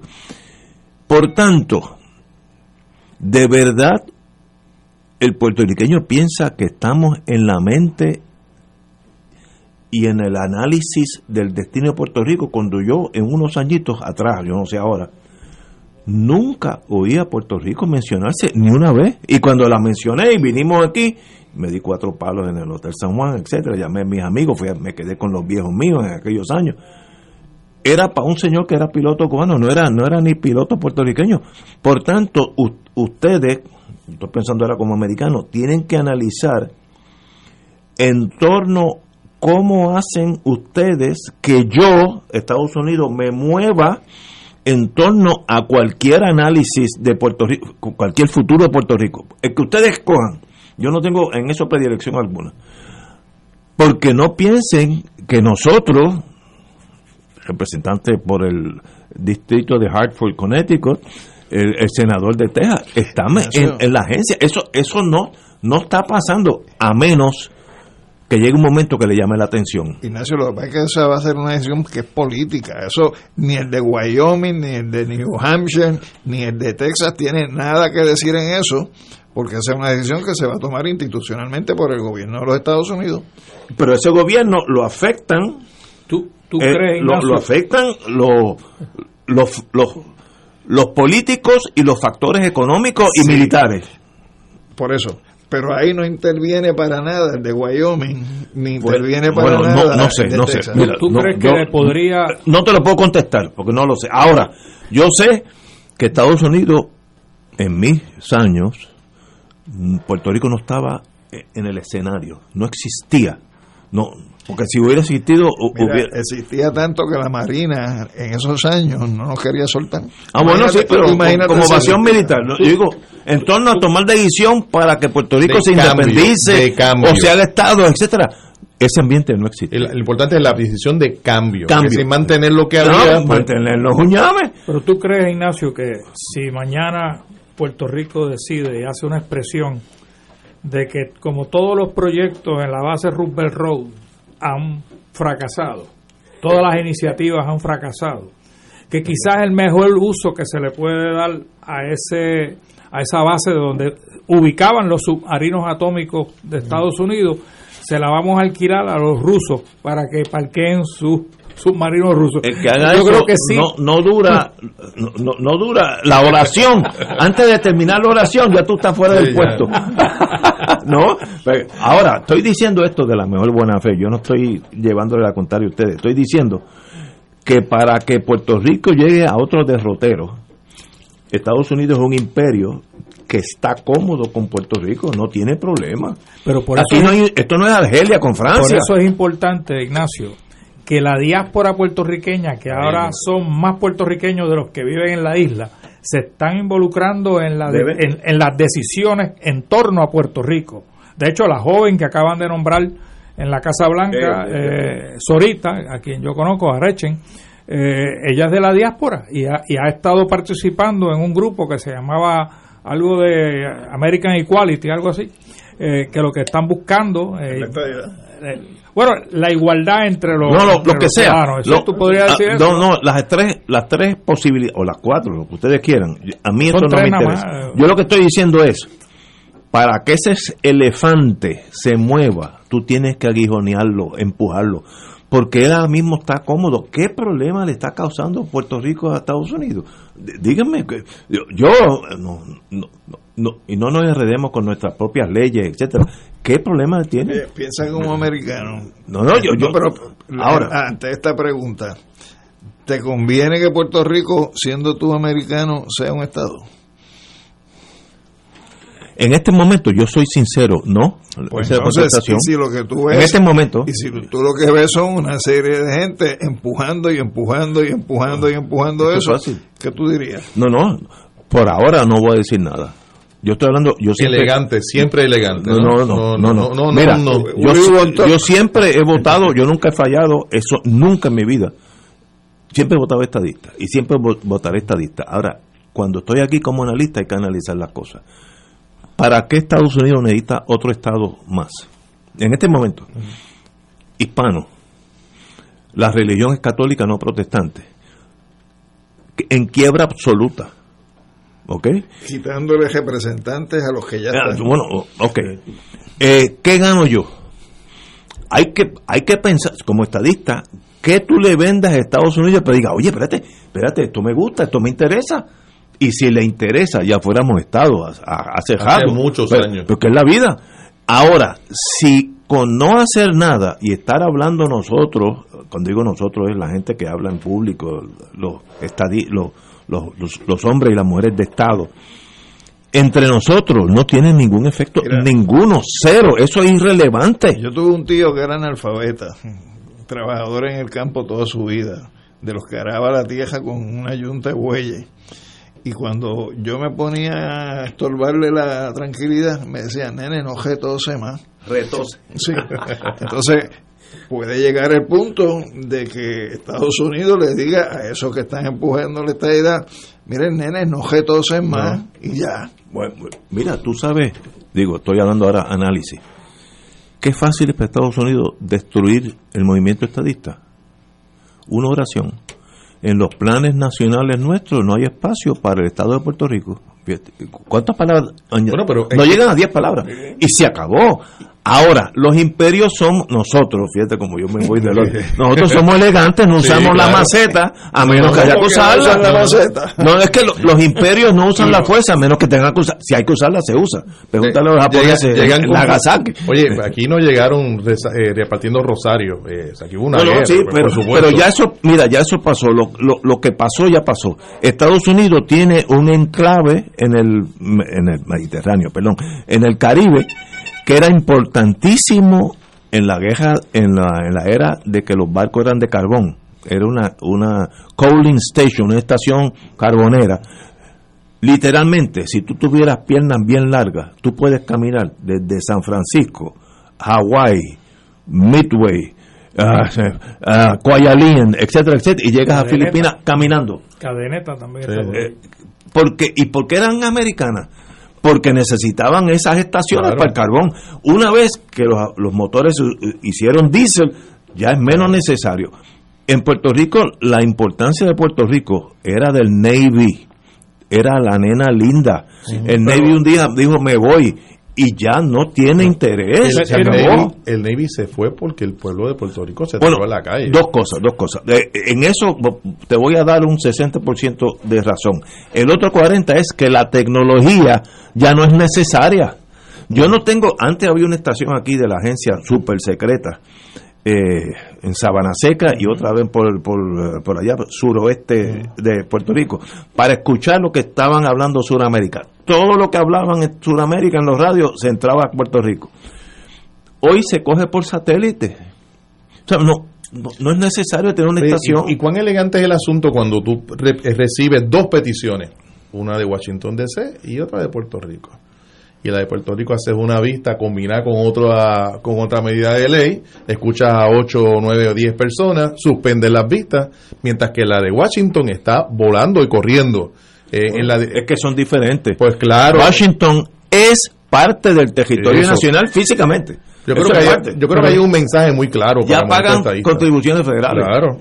Ya son ciudadanos americanos, el lenguaje es inglés. Allí no hay que hacer nada, nada. Pero, una ley, aquí, aquí es un por ejemplo, el cual vamos a ser que Puerto Rico va a ser Estado mañana.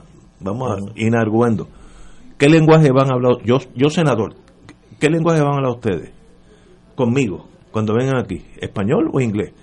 Si tú dices español, pues aquí no hay espacio para ustedes. Estados Unidos, fíjate que todas las estrellas en esa bandera son idénticas. no, hay una, no hay una estrella que dice en español y otras más. no, no o eres igual a nosotros o no estás con nosotros. Oye, Ignacio, cuando aquí se, se, se, impuso el inglés en las escuelas, mi abuela era maestra, ya nos contaba que cuando llegaba el mister al salón, el superintendente, eh, empezaban a hacer el esfuerzo de hablar inglés. No hacía más que darle espalda, ya volvían las clases en español. Porque esa es la realidad de nuestra cultura. Oye, y, de paso.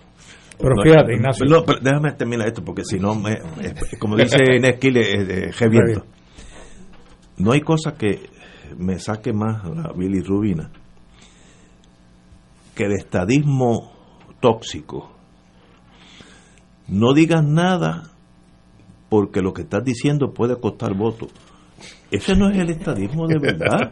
No, no, pero me, estoy recibiendo ahora de gente, gente buena que son de la falange, sí, son de la falange, pero, pero no quieren. Miren, si yo soy senador de Idaho y yo voy a coger un estado, ¿ustedes no creen que el lenguaje sería algo importante? Para ese senador de sí, hombre, claro una que cosa sí, básica, claro que sí. básica. En, en eso yo creo que María de Lourdes se lució, ¿no? Yo creo que sí. Dando Sí, el testimonio bien. en español. Muy bien. Ahora, lo hizo muy bien. ahora, yo no sé si el destino de Puerto Rico va a ser Estado o no. Ahora, en este momento, la posibilidad de eso es cero. Eh, yo, yo diría que la posibilidad más alta, dirigida de Estados Unidos hacia nosotros, de allá para acá, es la independencia, porque le conviene al imperio. Yo salgo de este tostón, allá ustedes le ah, le voy a dar 20 años. No, no, cojan 25. De todo va a estar igual. Ahora, al fin de los 25 es cero. Con Panamá lo hicieron con 20 años de transición. Sí, sí. Bueno, pues Pero vamos. mira, es más, te voy a dar de- la zona de 25. canal fue 20. Pero, pero eso es, es. Ahora, ¿para qué cambiar si no hay problema? Me quedo como estoy. Pero el, tú- el- el territorio se va a quedar como estamos. Tú, tú hablaste, te tú hablaste de- del interés de Estados Unidos en Puerto Rico en el pasado, pero todavía tiene interés porque no nos sueltan. O sea, y fíjate, la, la, te- la tercera parte, creo que un 30, la última vez que leí, un 30% del mantenimiento de la flota marina mercante de Estados Unidos es Puerto Rico, el tráfico entre Puerto Rico No, y Estados la Unidos. marina mercante vive Ah, por Puerto Rico. Claro. Y por Hawái. Sí, o sea, y, y Estados Unidos, el, el, el interés nacional de ellos es no dejar caer esa marina mercante por, por la razón que sea, porque Pero- podrían muy bien subsistir sin ella. Pero a la misma Y vez- Lo mismo sucede con todas las megatiendas que están aquí. Ellos Sí. nos mandan esos 1.400 dólares que Biden Se nos van envió, se van para allá al otro día. subsidio para Eh, esa tienda. Pero es que esas megatiendas estarían en menos proporción en Puerto Rico siendo república. Eh, cuando yo tuve un caso medio serio hace muchos años con- de ahí, Kmart y yo tuve que ir a Detroit que eran sus headquarters yo no sabía que en Brasil había casi 400 Kmart 400 y pico y Brasil es independiente esas esas compañías grandes van a funcionar No, que, no deben de quedar muchos ahora. bueno, no, no sé. no, no no, no pero estoy diciendo que esas multinacionales funcionan en todo el mundo. El tubo que lleva el gas desde los Urales hasta París, que toda Europa se beneficia de ese tubo ruso, lo hizo la compañía Dressler. Dressler, una compañía euro- europea wholly owned por General Electric. Eso es la vida. En aquellos tiempos Rusia todavía estaba la Guerra Fría, no, no, pero una cosa es la Guerra Fría, otra cosa es negocio. El tubo yo te lo hago más barato que... Y, Rusia lo hizo con la Dressler. Y eso era General Electric. Pues mire, esa es la vida. Lo que estoy diciendo es que para que Puerto Rico cambie su estatus, tiene que incomodar al elefante. El elefante no tiene ninguna razón para molestarse, porque está tranquilo con Puerto Rico. Pero hay, hay dos o tres incómodos con Puerto Rico. McConnell está incómodo con Puerto Rico. Por la transferencia. Sí, eh, bueno, por la razón que sea. Pero bueno, Este, pero- el mismo Biden eh, no es que estuviera un poco cómodo, que le estaba tirando y buscando el voto de los floridianos, puertorriqueños que viven en Florida. Yo- ah, yo favorezco la estadidad a nivel personal, pero, eso- hay que consultar fíjate, a todo el mundo. fíjate, y no lo ha hecho el todavía. voto hispano en Puerto en, en- en voto hispano Unidos. en Estados Unidos cada año es más grande. Va increciendo. Y ahí en Puerto Rico se puede montar en esa ola. Nosotros no somos el voto hispano. México es 70% del Bueno, voto esta hispano. es la primera vez, Ignacio, que un presidente nombra a una puertorriqueña a atender los asuntos de Puerto Rico y los Y- territorios. y los es la primera vez. Muy bien. Porque siempre Era, era aquel, ¿cómo se llama aquel anterior? De un hombre que vino aquí varias veces. Faro, Jeff. No, el, el que tiene nombre hispano. Ay, se me olvida ahora. Ahorita te digo. ¿Bajo qué presidencia? Ay, que no me acuerdo. A mí se me mezclan todos esos muchachos. Señores, tenemos que ir a una pausa. Seis y media. Y hasta que no ustedes no empujen al elefante, el elefante no se va a mover. Vamos a una pausa. Fuego Cruzado está contigo en todo Puerto Rico. La reforestación nos toca a todos. Este año, la Feria para la Naturaleza presenta La Siembra, un movimiento para el bienestar comunitario y ecológico de Puerto Rico. Del 22 al 24 de abril repartiremos 10.000 árboles nativos. Si quieres ser parte, visita pln.org diagonal La Siembra.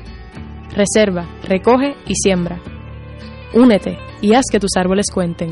Del 19 al 23 de abril, Radio Paz celebrará el Radio Maratón Conquistando Almas con la fuerza del Evangelio. Para orar en la Pascua por las intenciones de nuestros radioescuchas y recaudar fondos para seguir transmitiendo la palabra de salvación a través de nuestras ondas y proclamando el Evangelio de Cristo por todos los rincones donde llega nuestra señal. Contamos con tus llamadas y contribuciones accediendo al ATH móvil de Radio Paz. Como dice Marcos 16:15, vayan por todo el mundo y proclamen la buena nueva. Contamos con tu generosa aportación del 19 al 23 de abril en el Radio Maratón de Radio Paz 810 AM, donde ser mejor es posible. Fuego Cruzado, el programa de más credibilidad en la radio puertorriqueña, es ahora la tribuna abierta de análisis noticioso, con diversas perspectivas que exploran el trasfondo de lo que acontece a diario y cómo nos afecta. Escucha Ignacio Rivera y sus panelistas invitados de lunes a viernes en Fuego Cruzado en transmisión diferida a las 10 de la noche por Oro 92.5 FM. Y ahora continúa Fuego Cruzado. Amigas y amigas, regresamos. Ah, vamos, necesito un poquito de calma en el alma. Vamos a hablar de la del agua pura, que yo creo que la necesito en este momento. Todos sabemos que la calidad del agua en Puerto Rico no es la mejor. Sabemos que tiene altos contaminantes como plomo, cobre, trialometano, entre otros causantes de cáncer, alta presión, pérdida de memoria, que es en el caso mío es obvio, y aún más los niños se afectan con problemas de aprendizaje y déficit de atención. Pero para eso está la gran familia de Water Life, para traerte la mejor solución. Y por eso debes llamar al 787-945. 787-945-2109 y coordina, y coordina una cita para que te hagan las pruebas de calidad de agua en tu hogar completamente gratis y como si fuera poco el día de la orientación el especialista te llevará un mini purificador de aire para eliminar virus y bacterias del ambiente valorado en 179, 179 dólares. Lo recibirás gratis. Por favor, llamen a aquellos interesados 945 2109 945 2109 Water Life Inc. Quiero decir, en el caso mío específicamente, yo le doy agua destilada en las maquinitas estas a mis gatos, porque el veterinario me dijo, muchos de los problemas que desarrollan las mascotas es que están tomando cosas tóxicas, así que si, si tú crees que tú debes tomar agua destilada, pues también, y, lo estamos haciendo, y tenemos los tres gatitos recogidos en el río de San Juan. Bueno, uno es, uno es, uno es de Alejandro. Uno me lo trajo Alejandro dentro de la batería del cajo de él, una cosa increíble, y que vivió. Y ah, dos, yo, regalé uno. Un sobreviviente. Un sobreviviente de Alejandro. Ese hombre teme, es, peligroso para los gatitos chiquitos. Lo trajo enganchado en su carro, bendito. Hoy está perfecto el gato en casa. Bueno, no, ¿dónde nos quedamos? Nos quedamos ahí. Estabas hablando del elefante, y había que empujar el elefante. Había que pincharle una pierna. Yo tengo un, un, un sí, o, darle en otro lugar, pero para que, se mueva. Pero yo tengo, como ya yo me conoce tantos años, a mí me fascina desde que yo nací el mundo militar, por razones yo no puedo explicarla. Y yo he leído del almirante Wilhelm Canaris, el jefe de la, del Adver, que era el servicio, no, el servicio secreto de las Fuerzas Armadas Alemanas, era almirante. Y él cuando las cosas se pusieron malas se reunía con el Joint Chief of Staff, pero alemán, y él hizo una apreciación a su, a su otro ayudante, que dijo, yo acabo de estar con los generales de Hitler y estaba con Hitler, y me di cuenta que se están hablando ellos mismos ellos no saben que ya perdimos Stalingrado y que de ahí en adelante va a ser un, una muralla rusa lo que viene por ahí para abajo y no tenemos posibilidad a menos que venga un milagro. Y yo lo vi. Entonces dijo Canaris tipo oficial de inteligencia ellos estarán ellos enajenados o seré yo que es el típico análisis. No no no, no tomo bandera y eso hay que analizarlo en Puerto Rico. Miren, no nos hablemos entre nosotros. Planifiquemos un plan de acción, si uno quiere cambiar el estatus de Puerto Rico, para irse sembrando esas amistades políticas, como dijo Alejandro ahorita, que yo creo que sí tiene razón, eso es una decisión política, pero que esos señores políticos de aquí a 5 o 6 años ya usted ha trabajado y ellos están del lado suyo, pero tiene que venderle algún producto. No es, yo quiero ser Estado o yo quiero ser eh, eh, el ELA, eh, pero lo único que yo quiero hacer es para que me mande más dinero. sí, pero las alianzas, Ignacio, en, mis años de experiencia bregando con el Congreso, las alianzas se consiguen donando dinero a las campañas. No es cosechando la amistad, dándose un trago después del trabajo en la barra o en el restaurante. Eso también es parte. Pero la alianza principal es a base de cuántos chavos tú me diste a mi campaña. Eso es tan sencillo como eso. Así que los enemigos de la estadidad es que no le han dado sus billetitos. Y los enemigos de Lela pasa lo mismo. O sea, ha bajado el nivel de donaciones por la situación económica del mundo a estos congresistas y a estos senadores. Pero esa es la manera de cosecharlo. Yo recuerdo cómo, se le, cómo fluía el dinero eh, a los congresistas. ¿Por qué tú crees que hay congresistas todavía?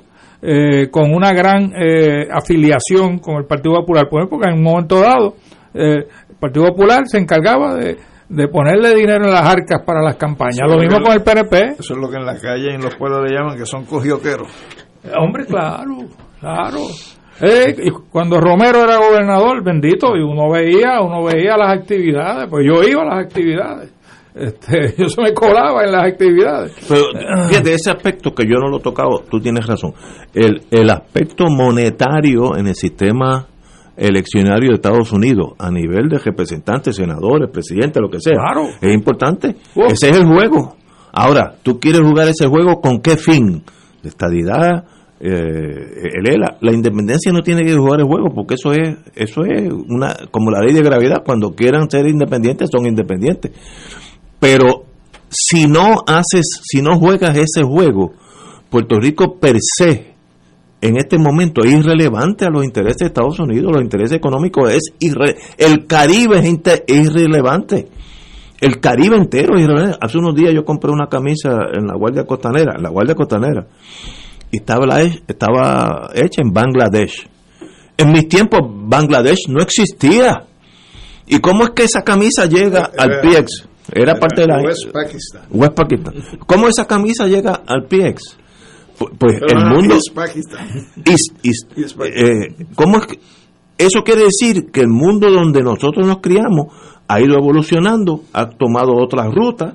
NAFTA eh, hizo, unificó económicamente Puerto Rico, eh, Estados Unidos, Canadá y México económicamente yo cuando estaba en pueblo empezamos a traer arbolitos de Navidad de Canadá que era costaban la mitad, sin aduana y sin nada por, por nafta. Pues mire, es, esas cosas hay que valorarlas y cómo en Puerto Rico se inserta en ese mundo. Yo creo que en eso tenemos F, F de, de, de no, no jugar ese juego. En la División Internacional del Trabajo, ¿dónde estamos? Es lo que estás planteando. Sí, sí, sí. Porque realmente los países, eh, sobre todo las metrópolis, eh, utilizan y explotan otros países, eso, lo sabemos también. Eh, y, a través de ahora, a través de multinacionales, y particularmente hay que estar velándolos de cerca a la, toda la industria financiera, eh, particularmente estos que están comprando, no en Puerto Rico, en el mundo entero, deuda de gobierno para, para generar una riqueza extraordinaria, con tasas de, de ganancia de mil por ciento, por ejemplo. Eh, que van a tener impactos políticos porque esos sectores sí manejan dinero. Eso sí le meten dinero en el bolsillo de los congresistas. Y, en el mundo de los negocios, eh, Ignacio, Puerto Rico es sumamente tímido, sumamente tímido en estirar sus almas al, ámbito internacional. A mí me, me, estuvo tan chocante hace muchos años un amigo independentista eh, me preguntó eh, que si podíamos hacer negocios en grande con los diferentes países, a pesar de que no fuera Estados Unidos, dije, claro que sí, no hay ningún impedimento. Después que cumplan con X requisitos, eh, esos comerciantes podemos traer los productos aquí y, viceversa. Pero tienen que, mira, yo me reuní en uno de, cuando era senador, me reuní con, con un vicepresidente de venta de Yves Saint Laurent. Eh, y yo le pregunté, porque nosotros estábamos perdiendo la, perdiendo la, la ropa, ¿no? La, manufactura de la ropa en Puerto Rico iba bajando de una manera acelerada y se estaba eliminando, pero en un momento dado teníamos una producción de ropa aquí increíble, de brasieres, de pantaloncillos, ropa interior, la aguja, la industria de la aguja. Y yo le pregunté a aquel señor si él que su mercado principal, y él me dijo que sí, que su mercado principal era Estados Unidos, y me dijo sí. Y usted está más cerca de Estados Unidos si usted produce los toques finales, se lo da a ese traje o a esa ropa eh, en Puerto Rico, que no la tiene que traer de China, que es más cara traerla por transportación a Estados Unidos. Y me dijo, sí, me tienen que dar varias, varias garantías, pero había una disponibilidad de hacerlo. Yo le traje eso no voy a decir quién fue, pero traje eso a Fomento. Y Fomento me dijo, mira, yo la industria de la aguja está muerta. Bueno, pero aquel señor Isadora no estaba muerta. ¿ah? Él estaba dispuesto a venir a Puerto Rico si cumpliendo una serie de requisitos, le entrenáramos a una gente, etcétera, etcétera, porque estamos hablando de lo que llaman high couture, ¿no? ropa fina, ¿no? Eh, que lo puede vender, que puede asimilar el salario mínimo puertorriqueño, que es el americano, y vender todavía el traje en Estados Unidos en mil dos mil pesos y no, hay, no tiene ningún problema con pagar siete y medio a, la hora.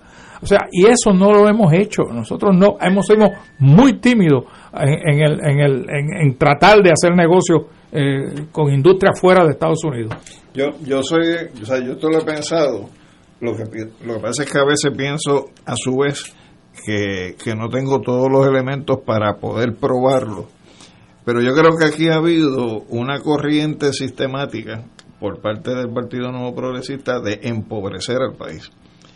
Y ha sido a partir de la premisa aquella que decía Romero Barceló de que la estadía es para los pobres. Y ha sido un proceso donde se ha ido forzando al país a la dependencia, forzando al país a la incapacidad para poder sostenerse por sí mismo dentro de un esquema de estadidad. Y parte de ese esquema de estadidad también está en cómo empobrecer al trabajador desde el punto de vista de sus aspiraciones y de sus condiciones materiales de existencia eh, para aquellos que están trabajando. Entonces, me parece que el, el, el señalamiento de, de poner en la mirilla al movimiento estadista como un movimiento responsable del empobrecimiento de Puerto Rico, eso no ha estado presente en el discurso político. Y que dependen de ese asunto. Si tuviera los datos estadísticos desde el 76 para acá, eh, hay una correlación estadística entre el crecimiento del voto por la estadidad y el crecimiento de las transferencias federales y la dependencia en esas transferencias federales. Por supuesto, lo que pasa es que esas transferencias y esa dependencia en esas transferencias tiene que ver con la incapacidad que tiene la persona en términos de generar riqueza, es decir, de la pobreza de esa persona. Eh, y ciertamente ha, habido, ha habido una relación entre una cosa y la, la otra, y yo creo que eso explica en gran medida que en Puerto Rico existen más personas interesadas en transferencias federales que la misma estadidad. Eh, y que el fundamento, lo que sostiene la estadidad es precisamente eso. En, el, de nuevo, cuando estuve en el Senado, nosotros dimos un viaje al Parlamento Europeo. Tony Fa, Verdad González, que en paz descanse, y yo. Nos reunimos con una comisión en el Parlamento eh, Europeo y aquel personaje que nos llevó a cenar, eh, el, que estaba a cargo de la delegación de Puerto Rico, era un delegado de Irlanda eh, y aparte de saber de la farmacéutica, no sabía más nada de Puerto Rico. ¿no? Eh, pero él aceptó una invitación que le hicimos y él trajo una delegación a Puerto Rico del Parlamento Europeo y él se sorprendió porque creía, me imagino yo, que estaríamos todavía en taparrabo. Eh, se sorprendió lo avanzado que estaba el sistema de carreteras aquí, los puertos, los aeropuertos. Bueno, él se fue maravillado. Tan maravillado se fue que presentó una resolución en el Parlamento para que a Puerto Rico se le cedieran todas las áreas comunes del Parlamento para que Puerto Rico hiciera lo que quisiera hacer en términos de proyectar su país en Europa. Que no, pues nosotros creemos que nos conocen en todos lados, allí no, nadie nos conoce allí. ¿ah? Y, la, y, y, se aprobó la resolución, nos dieron X periodo, el tipo nos llamó, nos envió la resolución pero claro, la legislatura no es la que maneja eso, la maneja el Ejecutivo, es el que maneja las agencias, maneja todas esas relaciones. Y la contestación del Ejecutivo en aquel entonces fue que no. Este, desafortunadamente perdimos una gran oportunidad de poderla proyectar a Puerto Rico en la Unión Europea en el 1900, en el 2003 que estábamos en, el Parlamento. es que yo creo que eso le conviene a todos las tres estatus, la estadidad, yo creo que es torpe considerando que lo único que tenemos que mirar es para hacia el noroeste, north, north, northwest, eh, donde está Estados Unidos. Nosotros, mientras más relaciones tengamos con el Caribe, que es un natural porque estamos en el Caribe, eh, en el mundo, en Europa, mejor más fácil el camino hacia un día integrarte a Estados Unidos, si eso es lo que quieres, o más fácil el camino para un día ser una república, si eso es lo que quieres. El, el empobrecimiento no ayuda a nadie. Es una locura, un, acto suicida. Yo, yo tengo una pregunta para, para ustedes, porque se ha hablado de este asunto de la búsqueda de actividad económica y la proyección de Puerto Rico en el plano internacional. Y yo recuerdo de los 80, el plan aquel de las plantas gemelas, eh, que, que, se proyectó, que se presentó, incluso que Fomento tenía una, una oficina que bregaba con, ese asunto. pero una iniciativa de Hernández Colón. Sí, de esa, de esa y, del presidente Reagan también. pero Reagan, la, Reagan, la, tenía en, Estados Unidos, nosotros nos insertamos en esa iniciativa. el, resultado fue... Dice mi hermano que nos está escuchando en la Florida, que Walmart tiene 14 tiendas en El Salvador. En El Salvador. ¡Wow! pero, yo lo que iba a comentar es que, que yo creo que ha habido unos intentos, pero que el resultado no ha sido lo que se esperaba. En el caso de las plantas gemelas, eh, mi recuerdo era que había una, un, un, proyecto serio, que estaba bien pensado y lo demás, pero que no, no hubo una consecuencia económica de crecimiento económico para el país. el problema después a largo plazo fue que nos eliminaron la 936, porque eso mató. lo que hacía la planta gemela era que había un compromiso de utilizar dinero que estaba en Puerto Rico de la 936 en financiar una actividad en El Salvador. Para dar un ejemplo, y tú ponías una planta en El Salvador y esa, General Electric, para, para, usar la Ignacio, General Electric ponía esa planta en El Salvador y ponía una planta gemela en Puerto Rico y financiaban eso con los fondos 936 y eso fue lo que le vendimos a Reagan y Reagan lo aceptó. ¿eh? Así que eh, eso se liquidó cuando se elimina la 936. Yo, yo, yo tuve que ir mucho a Haití porque nosotros generamos una planta gemela en Petionville, a las afueras de Haití, de, Puerto Príncipe, y funcionaba muy bien. Nosotros hacíamos las piezas aquí y ellos la ensamblaban allá, los, los interruptores de electricidad, circuit breakers, se hacían, se hacían aquí todas las piezas, literalmente eh, desde el corte de acero a plástico, todo, y se, se ensamblaban en Haití. Funcionaba extraordinario, pero un día, al sucumbir la 936, pues se acabó el sistema, todo eso desapareció. Hacerte otra anécdota de ese viaje a, Francia. Nosotros trajimos a esos, esos señores a Puerto Rico. Había una francesa, una delegada francesa, que era del distrito donde estaba la Michelin, el headquarter de la Michelin en Francia. Ella se fue de Puerto Rico tan impresionada, yo no le pedí nada, pero ella se fue tan impresionada que regresó a Francia, se reunió con los ejecutivos de la Michelin, me llamó posteriormente, yo no hablo francés, pero habló con unos ayudantes que tenía que hablaba francés, y le dijo, la Michelin expresó interés en explorar oportunidades de desarrollo económico en Puerto Rico. Y yo pues le pasé toda esa información a Fomento, porque yo no puedo hacer eso, tiene que hacer Fomento, ¿no? El Ejecutivo. Y no, o sea, y, no pasó nada. Me lo que te quiero decir. Me dice el compañero Héctor Richard, las plantas gemelas sí funcionaron. Yo representé varias, múltiples compañías eh, eh, positivamente. Así que fue una etapa bonita y nos integramos en el Caribe, por ejemplo. Mire lo, lo, lo, que estamos dejando pasar aún hoy. hoy. Yo me hice muy amigo de uno de los comerciantes más grandes de la isla de Dominica el equivalente a la empresa Ferreo Fonalleda, pero en Dominica. Y un día me cuenta que iba a parar en Puerto Rico porque tenía que cambiar de avión para ir al dentista a Miami. Al dentista, digo, espérate, aguanta, aguanta, aguanta. ¿Cómo es que al dentista? es que en Dominica no hay dentista. Digo, pero tú no sabes que en Puerto Rico hay 6 mil, 10 mil, yo no sé cuántos hay dentistas. Y más económicos que los de no, no, y lo puse en contacto con uno que resultó hasta el día de hoy eh, su dentista. Entonces, otro, otro caso específico de Dominica. Él hizo un hotel integrado a la naturaleza, cuando empezaba el mundo ese de integrarse, turismo eco- ecológico. Y el, el arquitecto fue un alemán, porque en Dominica no hay arquitectos. Y él no sabe que aquí hay arquitectos que le dan mano y muñeca a- en, el, en el sentido tropical. Aquí hay arquitectos. Y eso es culpa de Puerto Rico. Porque ese señor, que es la élite de esa isla, no sabe que aquí hay dentistas. Cuando él compró un carro, él compró un Cadillac en aquella isla, el, el Cadillac de la mitad de la isla. Él fue a Miami y lo trajo por barco. Y lo puede comprar aquí en la General Motors. Pero es que a nosotros se nos han inculcado Sí. vivir de espalda a nuestro entorno. Absolutamente correcto. Nosotros vivimos Totalmente. mirando solamente para el norte. No, eso es, eso es un error, un error.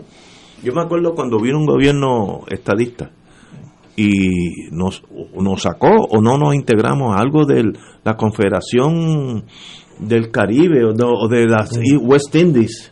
¿Te Ah, acuerdas? Eh, CARICOM. había- CARICOM. CARICOM, CARICOM. CARICOM. ¿Qué daño hace tú estar allí de, pres- de presente? Con o sin voto, eso es irrelevante. Estar integrado a lo que está pasando en el Caribe, ¿te hace daño? Pues seguro que no hace Claro, daño. le hace daño a la estadidad.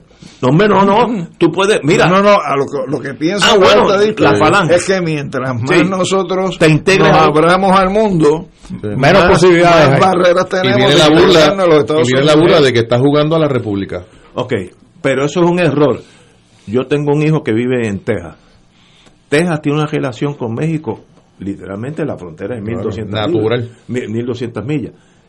Hay sitios que todos los días los empleados de esas plantas, empezando por General Electric, cruzan la frontera hacia Estados Claro. Unidos. Porque todos los días. Texas era México. Pero, pero, ¿cuál es? Eso hace que Texas sea, eh, eh, no sé, No, pero secesionista. Explícaselo a tus No, pero, colegas. eh, eh, no, pero que en el, Ignacio. parti- en el Partido Nuevo hay mucha gente que, que son inseguros de sí Pero mismos. mientras más inseguridad vaya en esa dirección, menos posibilidades Total. van a tener eh, dentro de lo que sería el empeño de adelantar su- sus objetivos políticos. Mientras más te integres y más progreses, más adelanto en los tres estatus. Mira, otra, los tres. Otra anécdota de.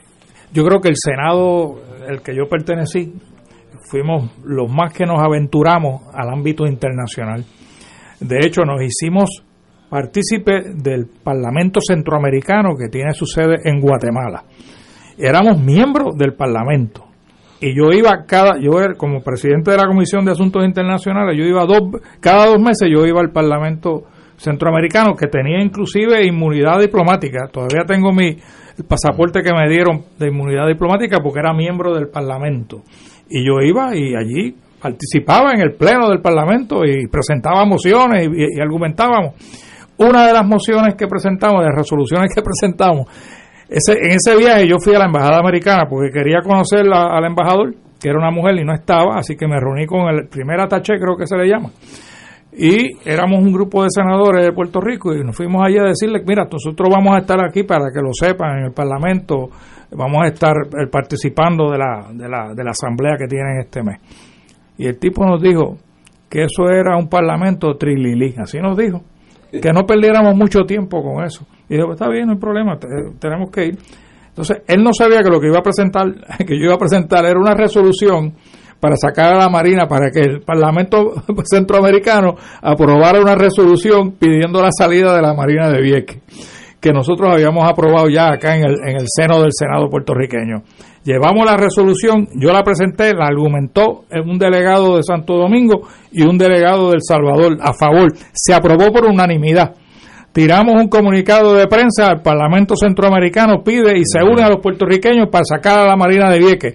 Al otro día por la mañana me llama Tony, que que yo había hecho, que lo estaban llamando del Departamento de Estado de Estados Unidos. Y yo no he hecho nada, yo hice lo que habíamos decidido que íbamos a presentar una resolución para estos efectos. Ah, pero, pero parece que ese Parlamento Trililí, de momento, tuvo algún tipo de efecto en- allá en el Departamento de Estado Federal.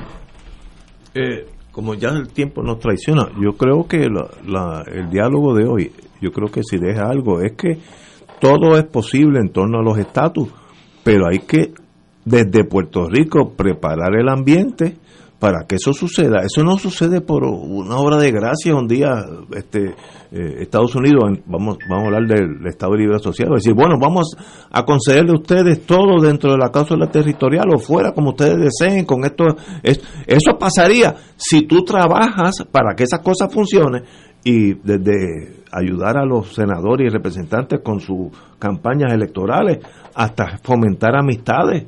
Eh, para la larga eso eso paga, pero dándonos discursos unos a los otros es perder el tiempo. Esa es mi tesis sobre estas vistas por allá. Que eran más, estas vistas eran más bien dirigidas aquí que dirigidas allá. Y eso pues, local politics los entiendo, pero en realidad, resultado final, nada va a pasar. No sé cómo ustedes se sientan. Alejandro, te veo yo, yo lo, lo que te puedo decir es que yo creo que yo tengo que aspirar a, a tener una economía fuerte y vigorosa que me permita a mí vivir en la independencia. Absolutamente. Pero también, si me coloco en los zapatos de un estadista, yo no puedo estar pidiendo como un mendigo la entrada a la Unión eh, sobre la base de que mi política es que vamos a seguir empobreciéndonos, porque tenemos que asumir unas responsabilidades si queremos ser Estado desde el punto de vista de los compromisos económicos.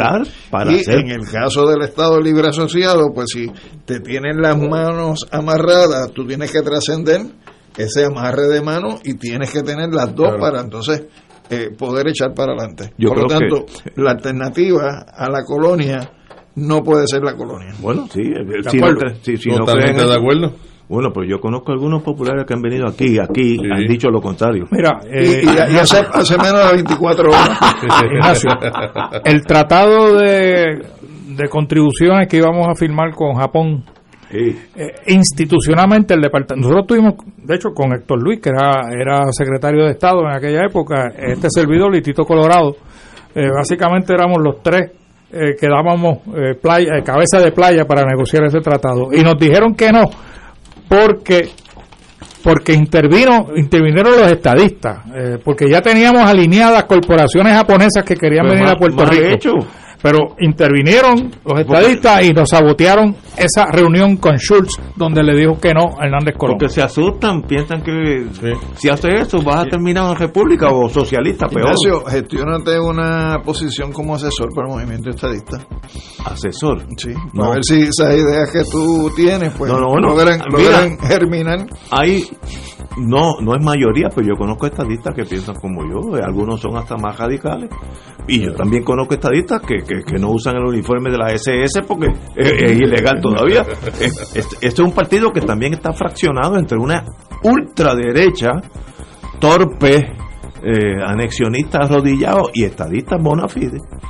Aquí viene uno los, los miércoles de primera clase en todos los sentidos, pero pero también conozco unos muchachos de, la falange, como yo cariñosamente. llegan diciéndote sí, señores, hasta el lunes a las 17 horas. Hasta luego.